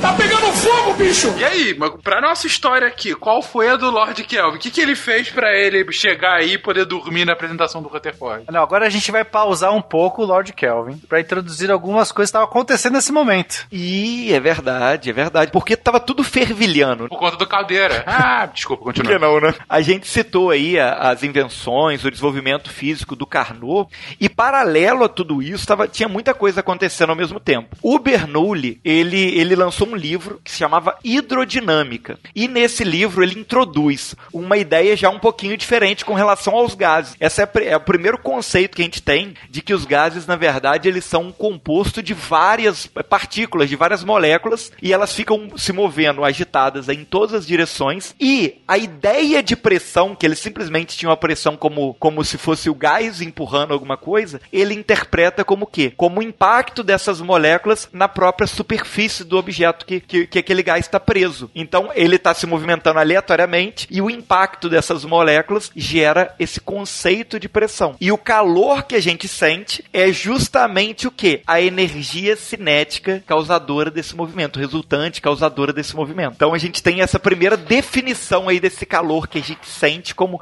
a energia cinética do movimento e da pressão como esse impacto de moléculas. Sim, isso foi em 1700, alguma coisinha assim que o Bernoulli fez essa propôs essa ideia. Isso, 1737. É, só que no começo não foi muito aceita. Essas ideias demoraram muito tempo para vingar. A ideia de átomo começa lá na Grécia antiga, mas só vai ser batido realmente martelo agora em 1900 e pouquinho, né? Isso é muito importante. Eles não sabiam, eles não sabiam se existia o átomo, quer dizer, se existia uma coisa, uma partícula ali na matéria indivisível, alguma coisa assim. Eles não existiam correntes. Uma corrente dizia que é essa corrente que vem lá, né, da Grécia e tudo mais. A questão, essas ideias do Bernoulli, é, ele nem, nem chamava de molécula nem nada. Ele diz assim, olha, as partículas de gás, né, quer dizer, uhum. é, nem, nem sei partícula ele usava, provavelmente usava até outro termo em alemão, sei lá. Mas enfim. As de gás.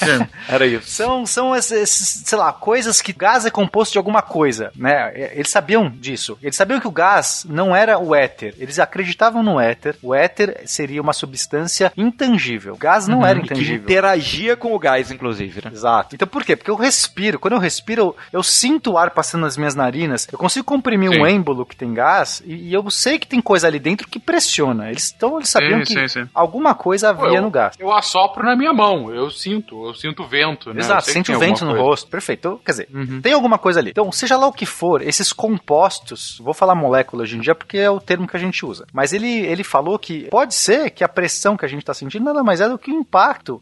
A média uhum. de impactos que essas partículas, essas bolotinhas, essas moléculas, lá o nome que ele deu, estão causando nas paredes desse gás. E aí, pô, de repente, de repente a temperatura dessa coisa nada mais é do que a energia cinética, movimento que cada uma dessas partículas. Então, foi a primeira vez que a gente poderia juntar um pouco com mecânica newtoniana, né? Porque eu tô falando de partícula, de, de coisinhas que, em princípio, eu posso se movem, elas obedecem às leis da física de Newton, né? São, são coisas que se movem, são, são partículas, eu posso aplicar Newton. Mas ninguém sabia. Então, você, olha, 1737 foi quando ele surgiu com essas ideias, mas demorou muito tempo, quase 100 anos, para que as pessoas começassem a levar a sério isso. E quem um dos caras que levou a sério isso foi o John James Waterston, que nem, nem foi bem que ele levou a sério isso, porque ele estava na Índia nessa época. Então, ou seja, ele deduziu isso a despeito das ideias do Bernoulli. E ele estava na Índia e ele começou a relacionar, principalmente, pressão com velocidade e calor. Então ele fez, ele começou a juntar essa, ele começou a pensar assim, nossa, de repente, um calor, essa transferência de energia térmica entre os corpos pode na verdade estar aumentando uma velocidade das partículas que o compõem. Essa foi a ideia e portanto aumenta a pressão. Ele fez esses insights no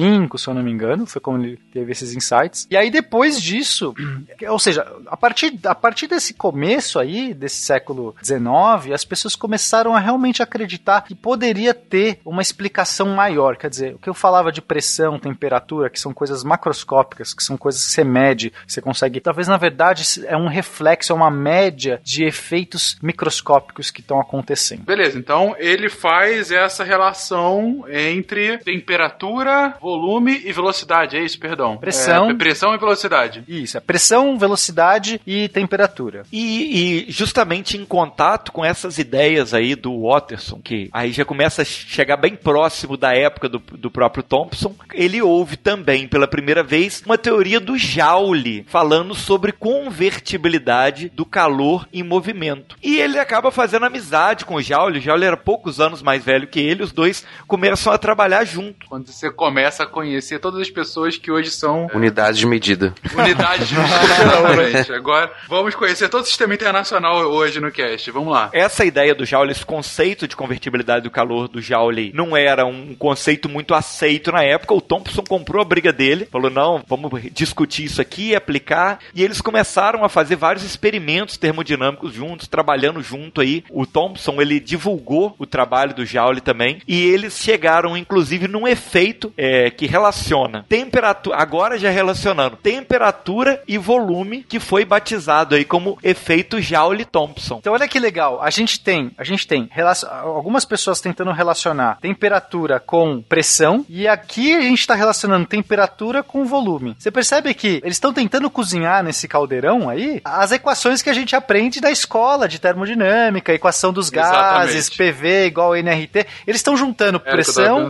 com volume, com temperatura e vai sair, vai, vai- e eles estão tentando deduzir. É bonito isso, né? Como é que eles vão tentando meio que na tentativa e Sim, erro é, ali. mais do que isso, inclusive, né, Pena? É legal que, como a gente comentou, são hoje todas as unidades de medida, porque, enfim, a gente vê que de fato deu, tiveram um êxito nisso, né? Mas pensando na lógica deles, eles estão tentando encaixar tudo numa mesma lógica da física, né? Ok, vamos colocar tudo aqui, vamos tentar explicar tudo de uma vez só. Ah, então isso se relaciona com isso, se relaciona com isso. Ou seja, tem uma explicação única que a gente está derivando de outros fenômenos que a gente enxerga no nosso dia a dia. Não deriva, termodinâmica é tudo integral.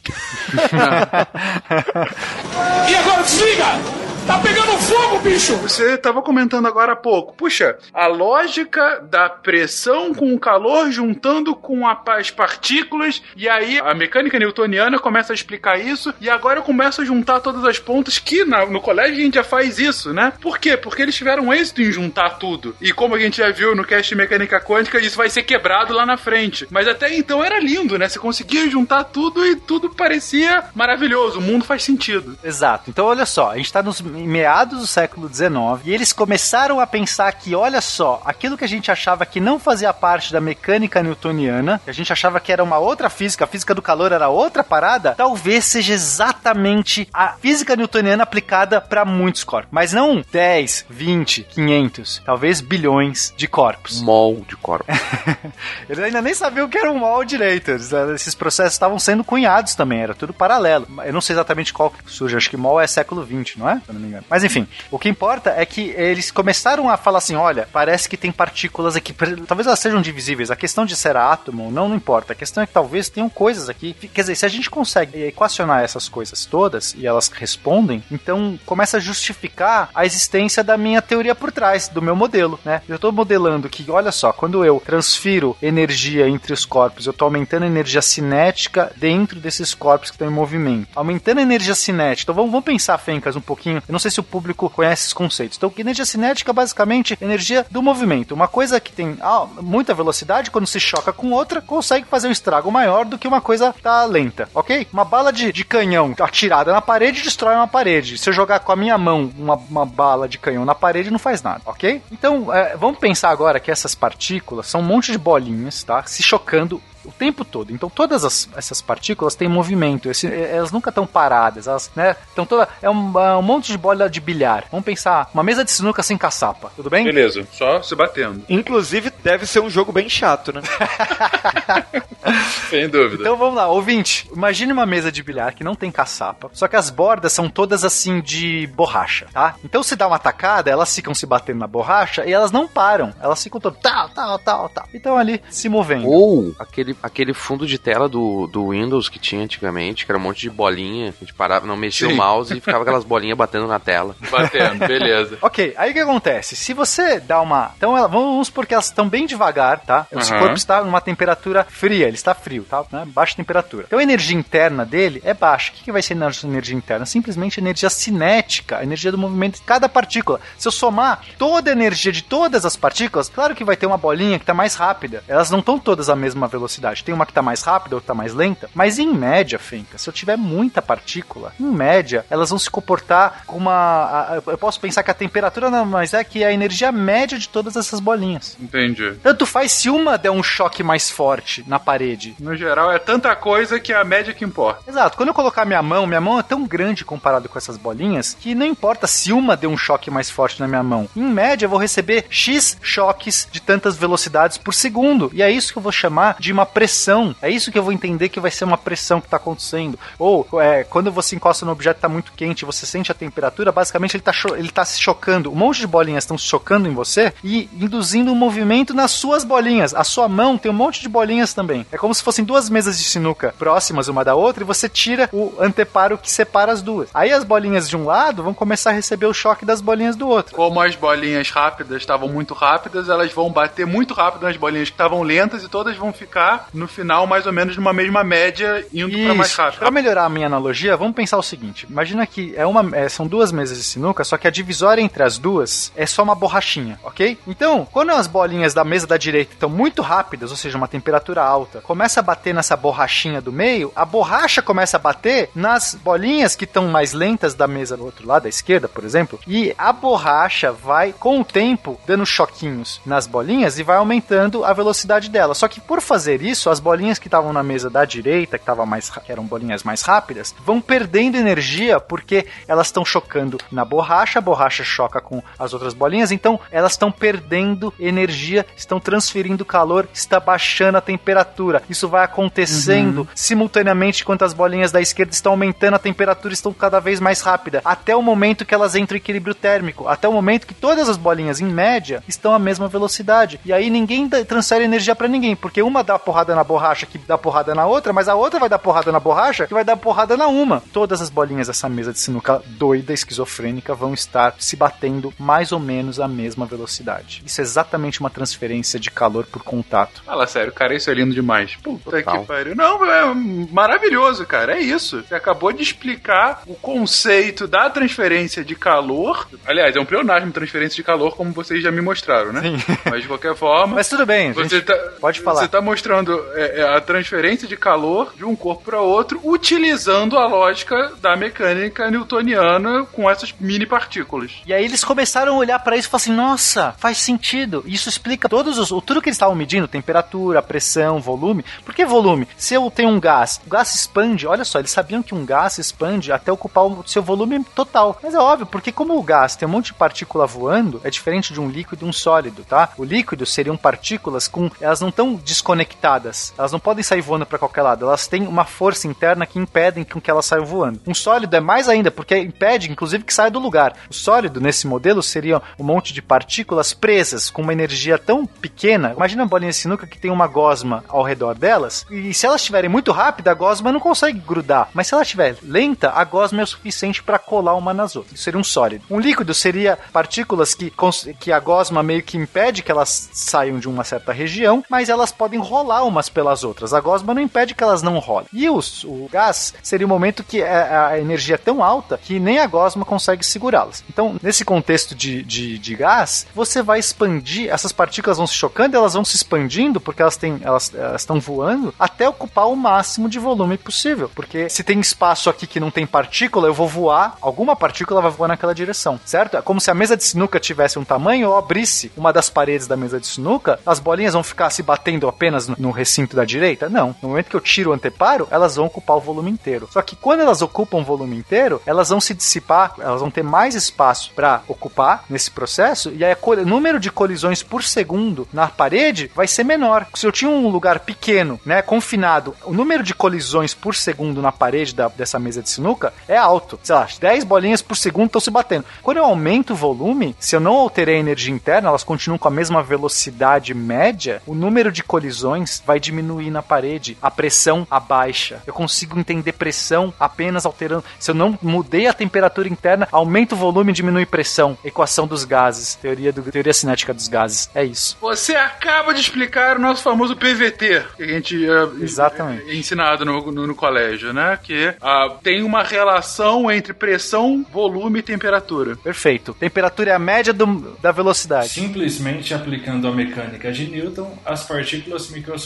do gás você consegue explicar fenômenos termodinâmicos. Isso é muito lindo, cara. Eles pegaram Newton, resgataram Newton e aplicaram agora para muitos corpos. Só que o problema é assim, eu não consigo calcular a posição de cada uma das partículas, mas eu também não preciso. E aí, nesse momento que surge, quando eles realmente entendem isso, eles começam a aplicar um negócio que a gente chama de mecânica estatística. Olha, olha o nome, mecânica estatística. É mecânica porque é um estudo dos- do movimento dos corpos, tá? Mecânica não é, não é consertar carro, tá? Mecânica na Aham. física é o estudo do movimento dos corpos, né? A dinâmica, as forças e tudo mais, dos movimentos, que gera os movimentos, aplicado agora estatístico. Por quê? Eu não sei se é uma, não importa mais calcular a posição de cada uma das bolinhas, eu quero calcular em média, estatisticamente, eu quero saber quantas colisões eu tenho por segundo, qual é a média das velocidades. E eles começam o desenvolvimento da mecânica estatística exatamente nesse momento, que é quando a gente tem. Quem que foi o cara que começou, Felipe? Foi um primeiro artigo do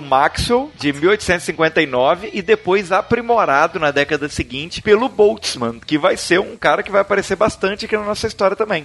Ele desenvolve vários, vários conceitos, aí, inclusive um conjunto de, de palestras aí sobre teoria dos gases, e ele faz, ele introduz realmente, ele, ele escreve bastante coisa sobre essa mecânica estatística do não equilíbrio, na verdade, né?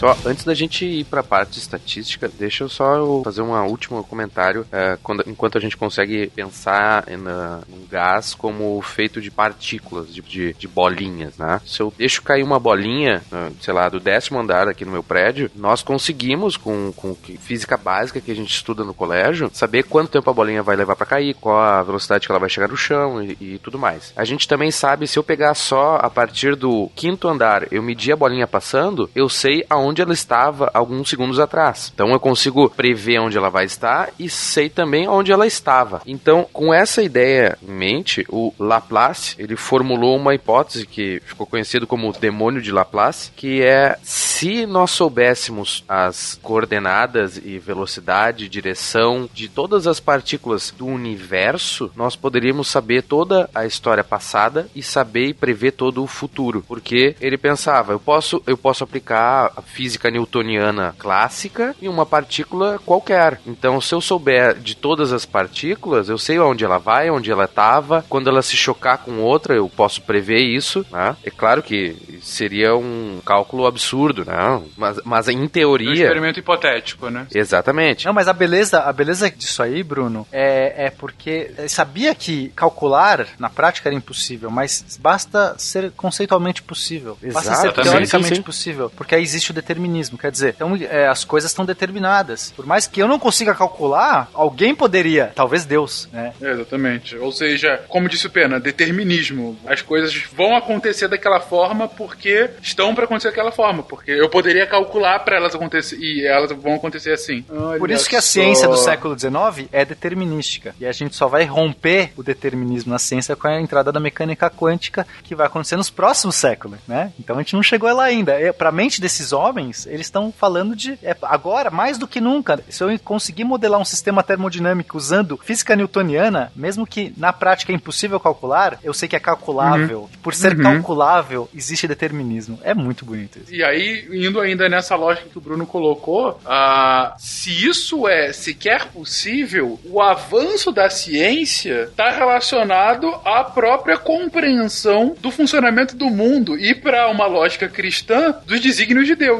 Olha só. Quando eu consigo entender mais sobre como funciona. Se eu consigo dar uma fórmula pro mundo, na verdade eu tô entendendo como que Deus criou o mundo. Porque, não é? Tô só seguindo a sua lógica de pensamento aqui que você colocou. Sim, sim, você está descobrindo Né? a- os desígnios, a vontade de Deus expressa em números e tudo mais na natureza. Era, mas esse era o pensamento desses homens. Hashtag Fencas Pastor. De fato, era isso. Excelente. Só pra fechar, hoje em dia nós sabemos que o determinismo não é bem assim, por causa, como o, Pena falou, nós temos a mecânica quântica. E como já foi explicado pelo próprio Pena no, num, num dos casts passados, é, nós temos a incerteza de, de Heisenberg. Então, justamente por causa dessa incerteza, que nós não podemos saber ao mesmo tempo onde uma partícula está e qual a velocidade dela, qual a energia, a gente não consegue criar uma máquina que possa calcular tudo. Então, a própria natureza tem uma incerteza em todas as suas variáveis. Então, a gente não consegue calcular o que vai acontecer daqui a pouco ou o que aconteceu antes em escala microscópica. Ou seja, se houve um criador, esse criador era maroto o suficiente para impedir que a gente descubra. Exatamente. Mas voltemos aqui à nossa termodinâmica. Pois é, a gente estava falando do Boltzmann, né? E um dos resultados mais incríveis aí do Boltzmann, na verdade, foi uma expansão de uma teoria proposta pelo Watterson, que a gente falou agora há pouco sobre ele, né? Foi o cara que, que começou a relacionar pressão e velocidade lá atrás. Esse teorema do Watterson é o conhecido teorema da equipartição de energia, que está totalmente ligado também com o conceito de equilíbrio térmico que o, que o Pena explicou com relação às bolinhas lá na mesa de sinuca, né? E o Boltzmann, ele expande esse conceito, é, esse conceito da, da equipartição de energia, só que mesmo com, com, com essa expansão e com a aplicação dessa mecânica estatística dele, é, a, a gente ainda tinha ponta solta. É, tinha algumas medições de gases que não batiam com os conceitos que ele, que ele, que ele tinha previsto.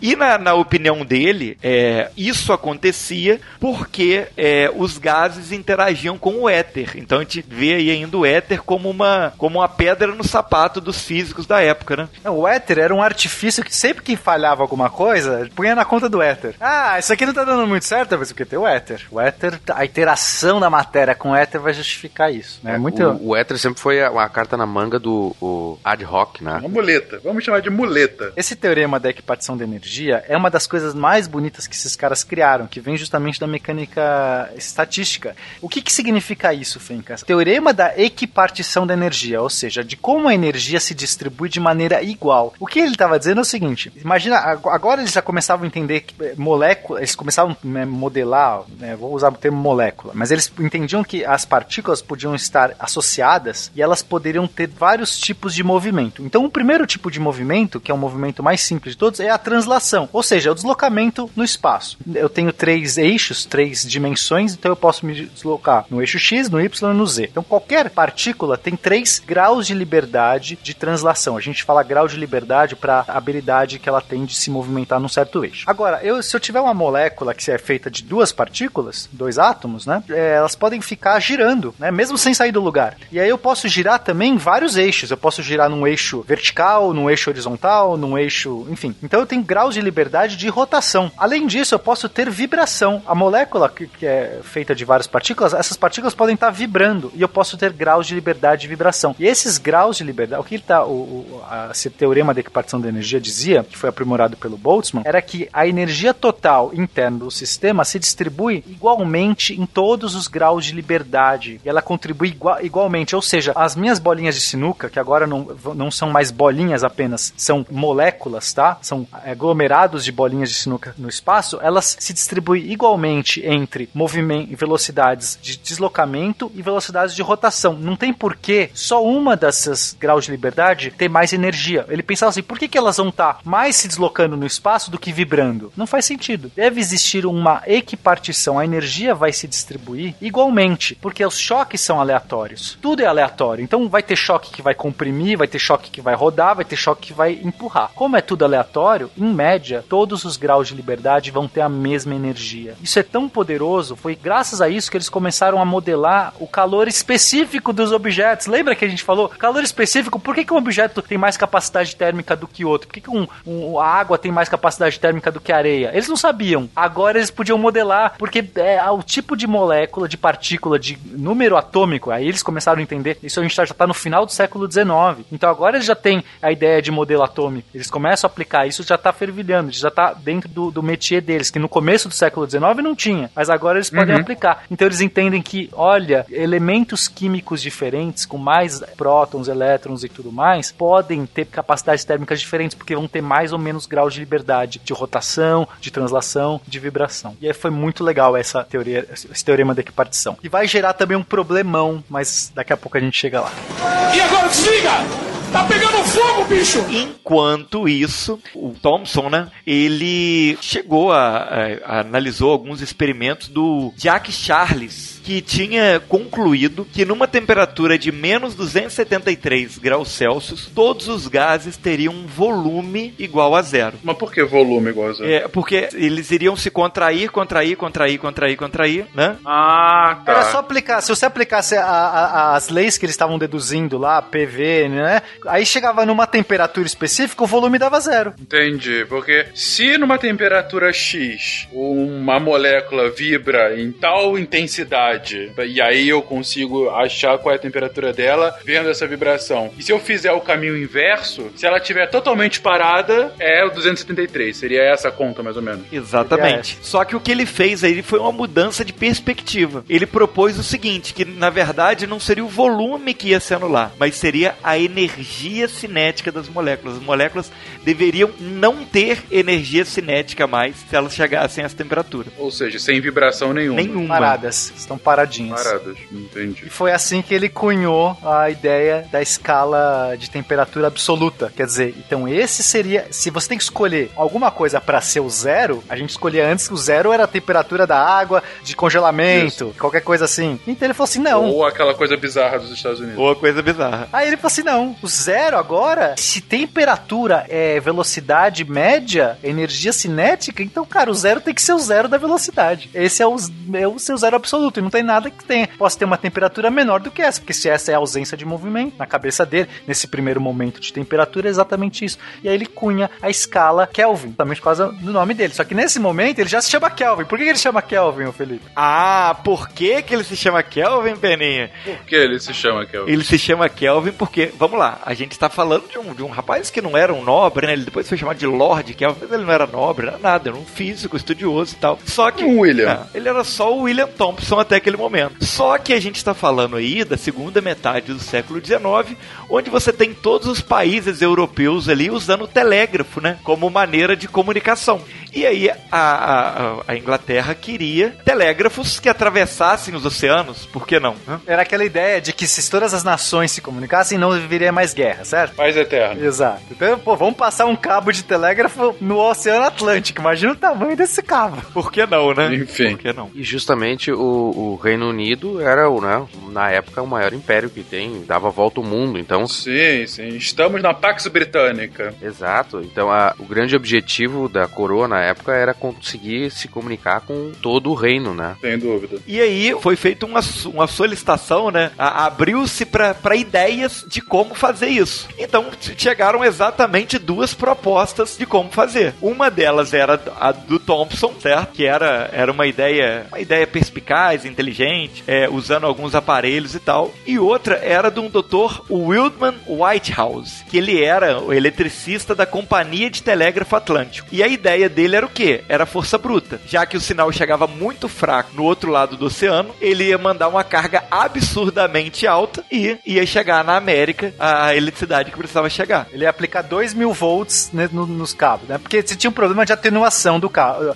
O sinal chegava lá do outro lado muito, muito fraquinho. Eles passaram o cabo. Eles passaram o cabo, foi um puta trabalho e chegou lá, pô, não funciona. Mas é porque a interferência com a água, a- a- as moléculas de água são polares e meio que dissipam, né? Elas é, não tinha um isolamento, tinha uma capa de iso- isolante ali, né? Como tem nos, nos fios de hoje. Então, o sinal chegava absurdamente fraco. Aí a ideia desse White House foi assim: não, vamos tacar 2 mil volts que vai chegar lá 10 volts. Mas né, é essa a solução. E o Kelvin falou: não, pô, a gente pode fazer de uma outra maneira, a gente pode usar aqui um sistema mais sensível, não sei o quê. Mas a ideia que venceu, obviamente, era do White House, porque o, o, o Thompson, né, o Kelvin, enfim, o Thompson, era ninguém, e o White House era só o chefe da companhia de telégrafo. E aí, Felipe? E aí o que aconteceu? Que ele explodiu o cabo no meio do oceano, né? Ele causou um prejuízo absurdo pra coroa. Imagina né? o prejuízo, cara. O cabo de não sei quantos Caraca. quilômetros explodiu, cara. Ele conseguiu des- destruir o cabo inteiro. Ele foi exonerado do cargo dele, inclusive, né, coitado? Meu Deus. E aí construíram o tal cabo com as especificações do Thompson, com os instrumentos que ele, que ele tinha construído para isso. Inclusive, ele construiu, registrou para poder não correr risco, né, de copiarem e tal, não sei o que. Patenteou e deu super certo. O sinal chegou na América e aí, por ter feito tudo isso, né, pelas patentes e tal, por ter desenvolvido tudo isso, ele ficou primeiro milionário com as patentes e a rainha Vitória deu para ele o título de barão e de Lord Kelvin. Olha aí. Olha só que. Pô, pensei que quando você começou a história, ele ia roubar o título do outro cara, do White House, sei lá. White House era o Lord Kelvin, antes foi destituído, e aí. Mas não, é menos pior Eu acho que isso. seria mais legal se fosse assim. A gente pode contar essa Vamos versão. contar assim a partir de agora, beleza, então. Então o antigo Lord Kelvin é destituído e ele toma. E a família beleza. White House até hoje odeia a família Kelvin. Exatamente. E a Amy Whitehouse, aquela coisa, né? Vamos, vamos eh, aumentar aqui o negócio. Só por curiosidade, a, como o, eles criaram um baronato novo, né? Ele é um- o primeiro barão Kelvin, porque a família dele não era nobre, então criaram um título, precisavam dar um nome, e o nome Kelvin é por causa de um rio que passa perto do laboratório onde o William trabalhava. Então ele foi pegar o nome daquele rio. Ele não tinha terra nenhuma. Ele é um, ele é um barão sem Exato. terras. Lorde do laboratório, né? Do lado de Kelvin. que legal, hein? Mas o Kelvin ficou até hoje, ó. Entrou aí pra, como escala de temperatura. Chupa essa. É impressionante. E ele foi inteligente que ele usou a escala, a gradação, ele manteve o que já tinha do Celsius, né? Sim, sim. Não, é. e ele foi mais Intervalo. inteligente ainda porque ele criou uma escala que você não precisa de fazer continha com número negativo, gente. Olha que felicidade. Exato, Ah, né? é verdade. Tudo positivo. É do zero ao infinito. Obrigado, Lord Kelvin.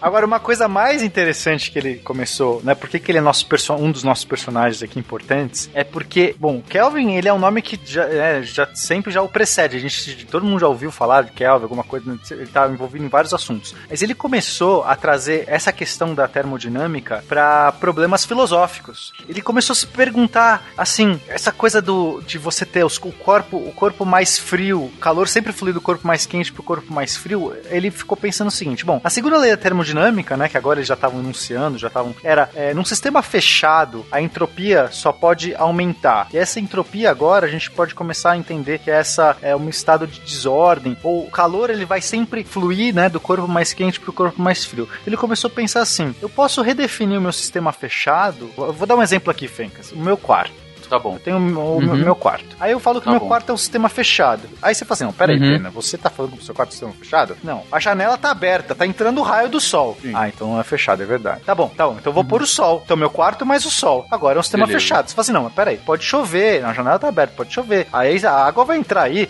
e o ar tá, o ar tá se conectando. Então tá bom, é o sol mais o ar e mais a nuvem. Ah, mas pode ter um menininho ali da esquina que vai jogar uma pedra em você. Então mais um menininho. Se você começa a colocar tudo, tudo que pode influenciar no meu quarto, eu vou redefinindo simplesmente meu sistema fechado como sendo tudo aquilo, mais que você colocou. E eu posso fazer isso pra sempre até chegar no universo. Mas você não, mas peraí, e Deus? Tá bom, põe Deus também. Então é o universo mais Deus, tanto faz. Por definição, é um negócio tão poderoso esse de redefinir sistemas fechados, porque eu posso qualquer coisa que tiver chance de influenciar, eu simplesmente digo que o meu novo, meu novo sistema é o anterior, mas essa nova coisa, isso pode incluir qualquer coisa, inclusive Deus. Nesse momento ele percebeu que se a entropia num sistema fechado só pode aumentar, então o universo tá fadado a virar, que ele chamou de morte térmica do universo, porque não existe nenhum processo que eu possa inventar no universo que reverta esse calor fluir sempre do corpo mais quente pro corpo mais frio. Então a temperatura média no universo final vai ser que vai ficar toda igual. É como se a gente fosse chegar no estado final das bolinhas de sinuca do universo inteiro, todas em médias com a mesma temperatura. Não precisa ser parado, tá? É, não necessariamente essa, essa energia final seja zero, provavelmente não. Mas não importa qual seja, a gente não vai ter mais movimento nenhum, porque eh, as coisas todas vão estar tudo na mesma temperatura, não vai ter mais calor fluindo. O calor vai fluir, ele vai se homogeneizar até o ponto que nada troca calor com, não tem mais troca de calor, tudo tá na mesma temperatura e esse é o final do universo. E é uma coisa espantosa. Se tudo sempre se flui, o calor flui do mais quente pro mais frio, sempre tu vai, tu vai criando sempre uma média, né? Então tu vai baixando a temperatura máxima do universo e vai caindo. Vai caindo até chegar na, na- numa temperatura média igual, né? Provavelmente é um universo frio, mas a questão é, é, a gente não tem mais como gerar mais nada a partir desse universo, porque tá tudo na mesma temperatura. Qualquer processo ali que você tiver. Aí você fala assim: não, mas peraí, eu quero fazer um movimento, eu vou bater um negócio. Eu não consigo bater porque todas as minhas partículas da minha mão, quer dizer, eu não sou mais nem eu, eu já sou uma poeira cósmica. Tudo virou uma poeira cósmica igual, com, com a matéria toda distribuída de maneira uniforme, a mesma temperatura no universo. Ou seja, o que você está falando é que se a entropia é a desordem, caos, no limite, quando a gente chegar no limite da entropia, vai ser a ordem perfeita. Pode ser. Tá, tá tudo bem ordenado, né? Em algum sentido. Exatamente, porque tá tudo uniforme, nada mais se bate, nada mais interage, você não tem mais transferência de calor. As coisas se batem, mas em média elas se batem, elas não trocam mais energia. Tá tudo equilibrado, tá tudo equilibrado. Sim, tá tudo Você equilibrado. Realmente, então a desordem perfeita é, o, é a É, ordem. ser tipo um- é, é- Queridos Mas, ouvintes, percebam o plano do vilão Fencas de destruição do universo, tá? Só vejam Eu isso. só achei é filosófico mesmo esse pensamento, né? Se você for parar pra pensar, eu tô usando todo o argumento que tá sendo construído ao longo de todo esse episódio, que é o argumento que a gente, enfim, da termodinâmica aí, de, de- de entropia, como o Pena colocou agora. É só no limite, de fato, você tem a ordem perfeita. E agora desliga! Tá pegando fogo, bicho! Olha coisas interessantes, Fencas. Fico me questionando isso. O ser humano está construindo um monte de coisas ordenadas, tá? Vamos pensar a entropia como sendo a quantidade de desordem, tá? Vamos usar esse conceito agora. Então, toda vez que, por exemplo, se eu derrubo um copo de vidro no chão, ele se quebra em muitos pedaços. A desordem aumenta, certo? Se eu quiser construir um copo de vidro, eu tenho que fazer areia, eu tenho que pegar areia, fazer de, eu tenho que ordenar tanto essa coisa. Fazer um computador, imagina a ordem que eu preciso para construir um computador, porque aleatoriamente não vai aparecer um computador do nada. Exatamente. Você vai ter que pegar o silício, vai ter que Silício, trabalhar, o transformar o negócio, sim, ok. Imagina, então, para eu fazer isso, eu tenho que estar desordenando muito mais alguma outra coisa, porque em média, a desordem só pode aumentar. Só pra explicar aqui pro ouvinte, por que que você tem que desordenar? Porque, por exemplo, pra eu fazer, pra eu usar energia pra mudar esse silício, eu vou ter que ter combustível, esse combustível vai ter que ser usado de alguma forma. Eu vou usar muita energia pra chegar a essa ordem. Isso, imagina, eu, vou- nova. eu tenho que extrair o silício, eu vou ter que usar é, alguma coisa que vai fazer calor, barulho. Tudo que gera som e calor é desordem. Tô aumentando a entropia, tá? Porque eu não posso aproveitar calor, né? Que essa energia que o Carnot já definiu lá é, é perdida. Eu não posso aproveitar a Sim. energia do calor. Já foi, exatamente. Então, é, nós aqui, planeta Terra, que estamos construindo a todo momento tanta coisa, nós estamos emitindo para o universo uma quantidade enorme de calor. Estamos aumentando a entropia do universo muito por estarmos construindo coisas muito ordenadas. Porque, em média, toda coisa ordenada que eu faço, e qualquer coisa ordenada, você fala assim, mas da onde vem isso? Meu cérebro, por exemplo, é uma máquina, o meu corpo inteiro é uma máquina que está sempre produzindo calor o tempo todo. Então, o fato de eu estar pensando, o pensamento já é algo ordenado, certo? É uma conexão de sinapses de uma maneira muito específica. E só de estar pensando, eu tenho que estar emitindo mais calor que, do que eu estou ordenando no meu pensamento. Viver acelera a entropia. Viver, é, os seres vivos por si só já tem que ser mais. Não dá pra você fazer um ser vivo que não emita nenhum calor. Não dá pra você construir uma coisa sem um processo que de algum jeito não emita nenhum calor.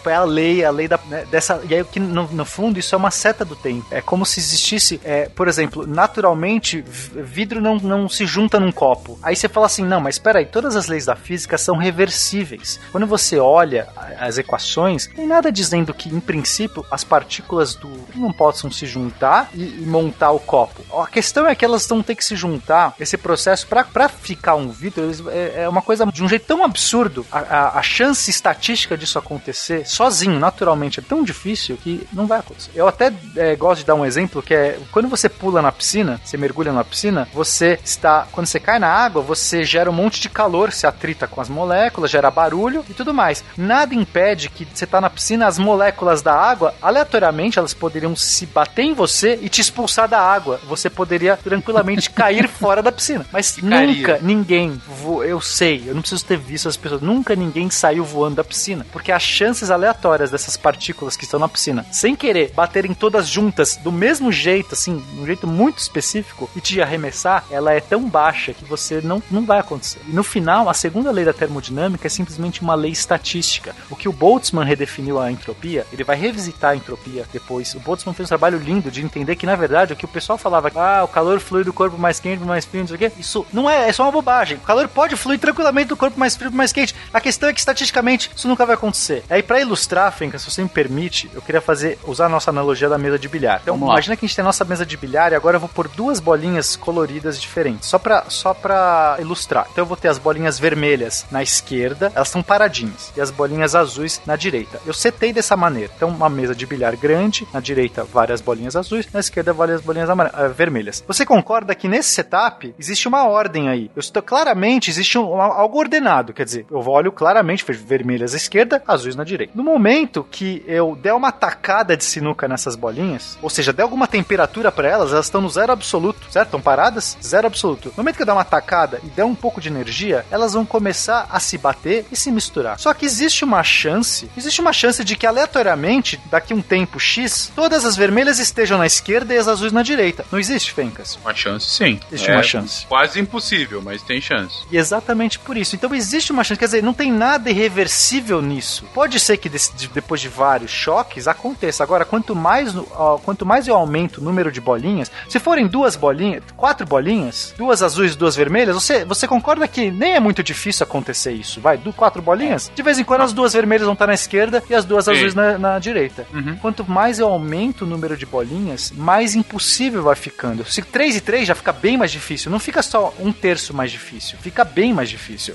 10 e 10, muito mais difícil. 1 bilhão e 1 bilhão, muito mais. Agora não é 1 bilhão, é 10 a 23 partículas. Sei lá, é muita partícula. Então nunca vai acontecer. Porque a entropia é simplesmente uma lei estatística. E essa seta do tempo que parece que quando você olha um filme rodando ao contrário, você sabe que o filme tá rodando ao contrário. Se eu tô vendo o copo subindo na- do chão, se formando, os cacos se formando e subindo, eu sei claramente que esse filme tá tocando ao contrário. Não tenho dúvida disso. Mas, molecularmente falando, cada movimento, cada molécula não tem nada ali que diga que aquilo está ao contrário. Mas o efeito macroscópico, estatístico, diz que está ao contrário. Então, na verdade, essa seta do tempo que a gente vê, parece que o tempo flui de uma certa direção, é simplesmente a segunda lei da termodinâmica estatística. É uma lei estatística. Só, é, qual a chance de você ganhar na Mega Sena? Todo dia, toda hora, tipo, é, é esse tipo de coisa. Entende? Então, o tempo nada mais é do que uma mera observação estatística. É, a gente entender que existe um tempo fluindo é simplesmente um efeito de algumas configurações serem raríssimas de acontecer. Como nunca acontece, eu consigo saber, olhando só as configurações dos sistemas normais, que sempre que o sistema está desordenando mais, eu sei que o tempo está avançando. Tão raro, tão raro que você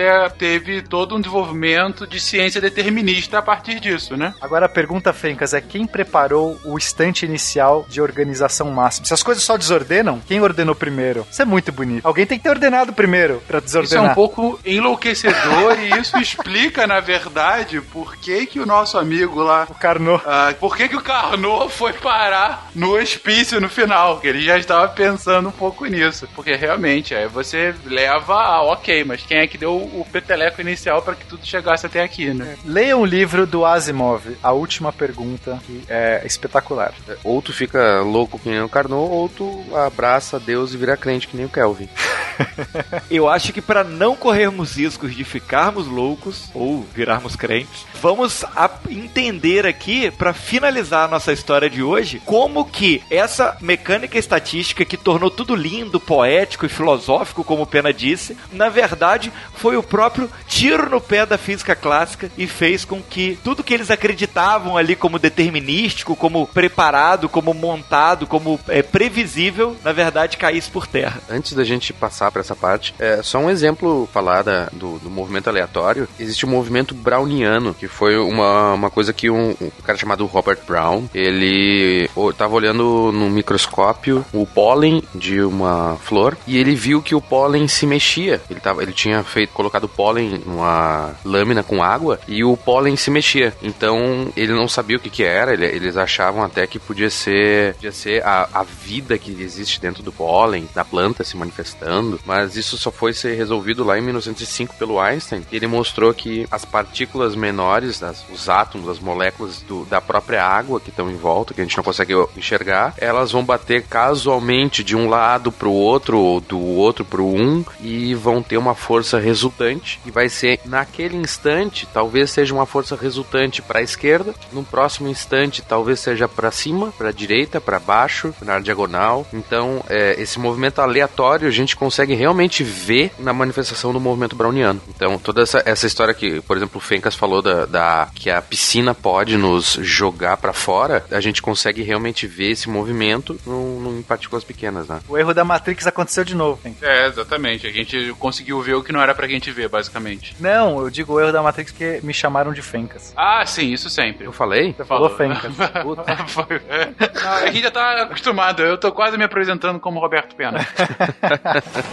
E agora desliga! Tá pegando fogo, bicho! Aproveitando essa deixa filosófica e também, já que a gente falou de inferno e tudo mais, o Maxwell, que foi o cara que começou essa parada da, da mecânica estatística e tudo mais, que inclusive é o cara que fez as leis de Maxwell, um, um grandes expoentes da física, ele propôs, ele queria tentar ganhar essa lei da, da entropia. Ele falou assim: não, mas peraí, vou, vou pensar um, um experimento mental que desse pra ganhar a lei da entropia, pra reverter essa lei da entropia da desordem. O que ele pensou? Então imagina a nossa mesa de sinuca, que já tem essas bolinhas azuis e vermelhas, tá? Aí ele vai fazer o seguinte, ele vai pôr no meio dessa mesa, ele vai pôr tipo uma portinha, tá? Ele vai fechar assim, afunilar e deixar só uma portinha. Ele abre ou fecha, tá? Ele, é, é- ele imaginou o demônio de Maxwell, é um demôniozinho, tá? Que fica ali controlando a portinha. É um demônio muito pequeno, microscópico, que ele vai ver as moléculas passando e se batendo. Então o que, que ele faz? Toda vez que tiver uma, uma bolinha azul indo atravessar a portinha da esquerda para direita, ele abre a porta. A bolinha azul passa. Se for uma vermelha tentando fazer isso, ele fecha. Entendi. Ele vai controlar. Ele controla. Se tiver uma bolinha vermelha da direita pra esquerda, ele abre. Se for uma azul, ele fecha. Então o demônio fica abrindo e fechando portas a hora que ele quiser. Aí ele falou assim: esse demônio poderia fazer, depois de um tempo, com que todas as bolinhas vermelhas estivessem à esquerda, todas as azuis à direita, a entropia diminuiu. Sim, é só você controlar o demônio. Tá certo, Marcos? Só não ser daltônico.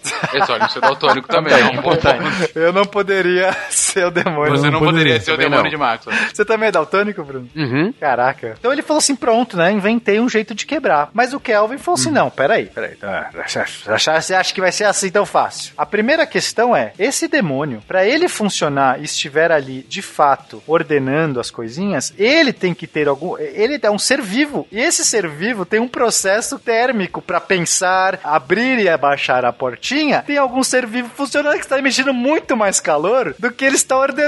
Entendi. Conclusão: Entropia. daltônicos não tem entropia.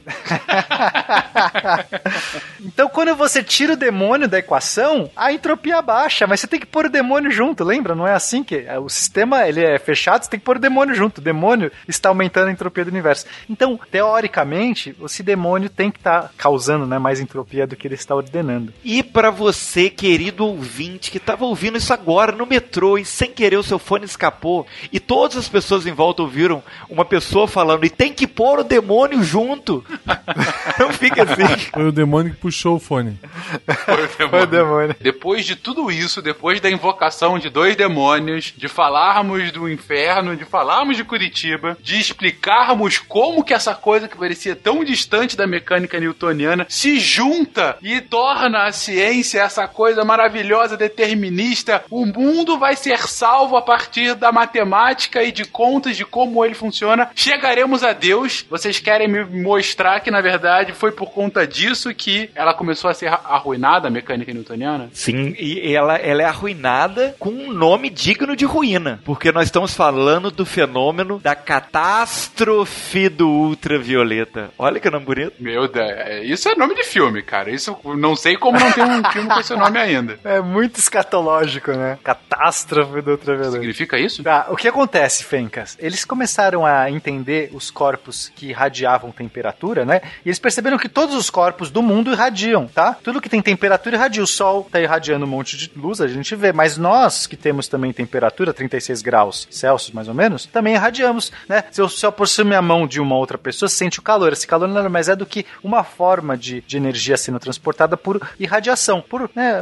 luz. Ele falou assim, nossa, que interessante. Vamos calcular como é que essa irradiação acon- acontece. Acontece? Eles começaram a calcular, usaram o teorema da equipartição da energia, porque era bonito, funcionava, eles têm que usar esse teorema para aplicar para muitos corpos. Perceberam que a energia irradiada, ela tem que ser proporcional ao número de modos de irradiação. E esses modos de irradiação, a gente usa osciladores, um modelo de oscilador harmônico, tá? Não vou entrar muito aqui no, no detalhe, mas é como se fosse uma, imagina uma corda vibrando. Quando essa corda vibra, toca uma corda de violão. Essa corda, ela tá vibrando de muitas maneiras. Uma delas é tipo a corda inteira vibrando para cima e para baixo. Uma delas é como se a parte esquerda sobe enquanto a direita desce. Eu tenho um, é assim, são os harmônicos. Para quem gosta de música, uma nota musical, né, um, piano, um violão, etc, é composto de muitos harmônicos, tá? Cada um desses harmônicos contribuiria um pouco para a irradiação dessa, dessa energia, né? Só que a gente tem muito mais harmônicos em frequências altas. A gente tem, na verdade, infinitos harmônicos. Uma corda vibrando, tenho infinitos harmônicos. Ah, mas quanto maior a,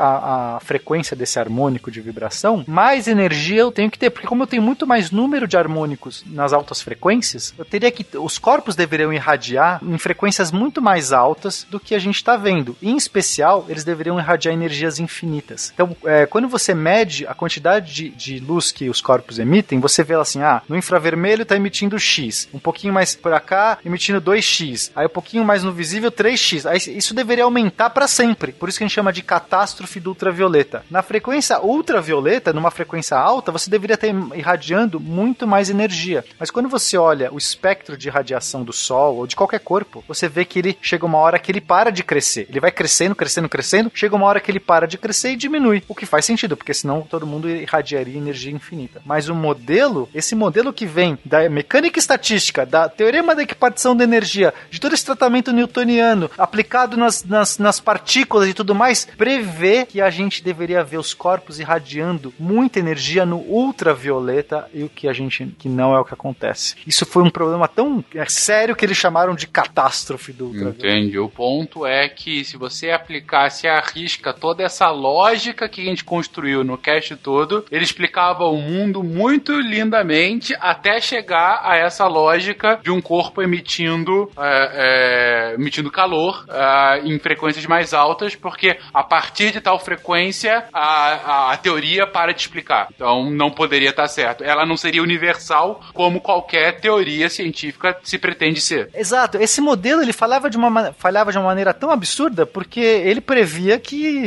as coisas deveriam Sim. estar irradiando infinitas energias. A gente sabe que não. Você mede qualquer corpo, você vê que não está irradiando energia infinita. Mas o modelo era muito bom com todo o resto. Quer dizer, não posso simplesmente jogar fora o modelo, você percebe? Eu tenho sim, um modelo que sim, explica sim. tudo, ou muita coisa, e ele tudo falha muito grave, mas não é que ele falha um pouco. Se ele falhasse assim, ó, numa ordem de dois, você põe uh -huh. no, na conta do éter. O éter!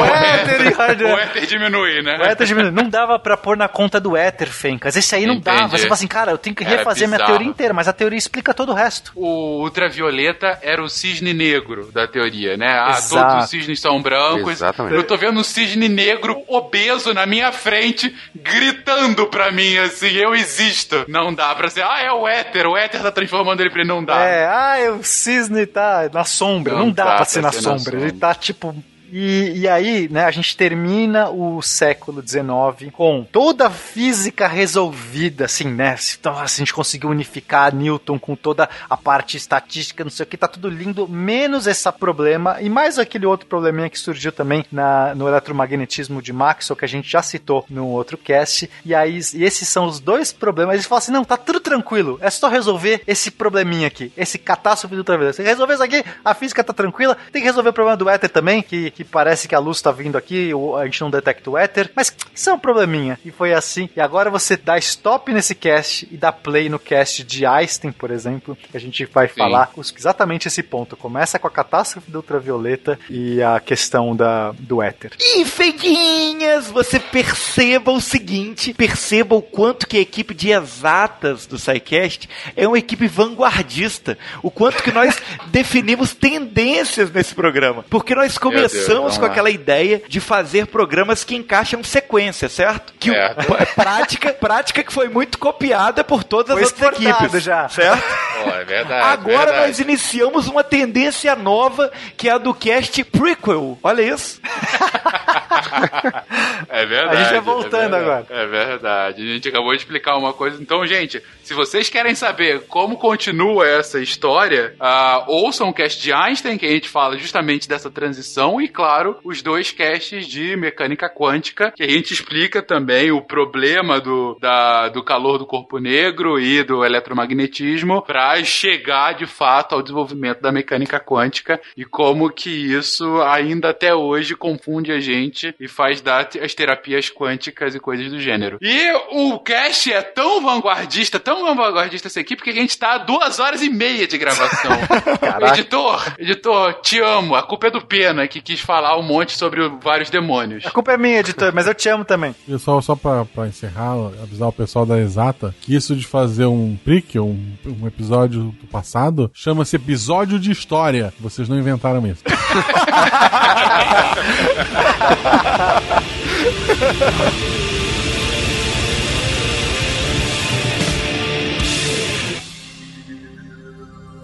Se a ciência não for divertida, tem alguma coisa errada.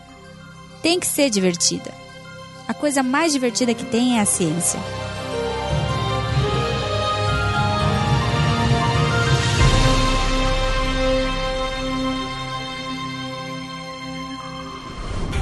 Este programa foi editado por Tapcast. Edições e Produções de Podcast.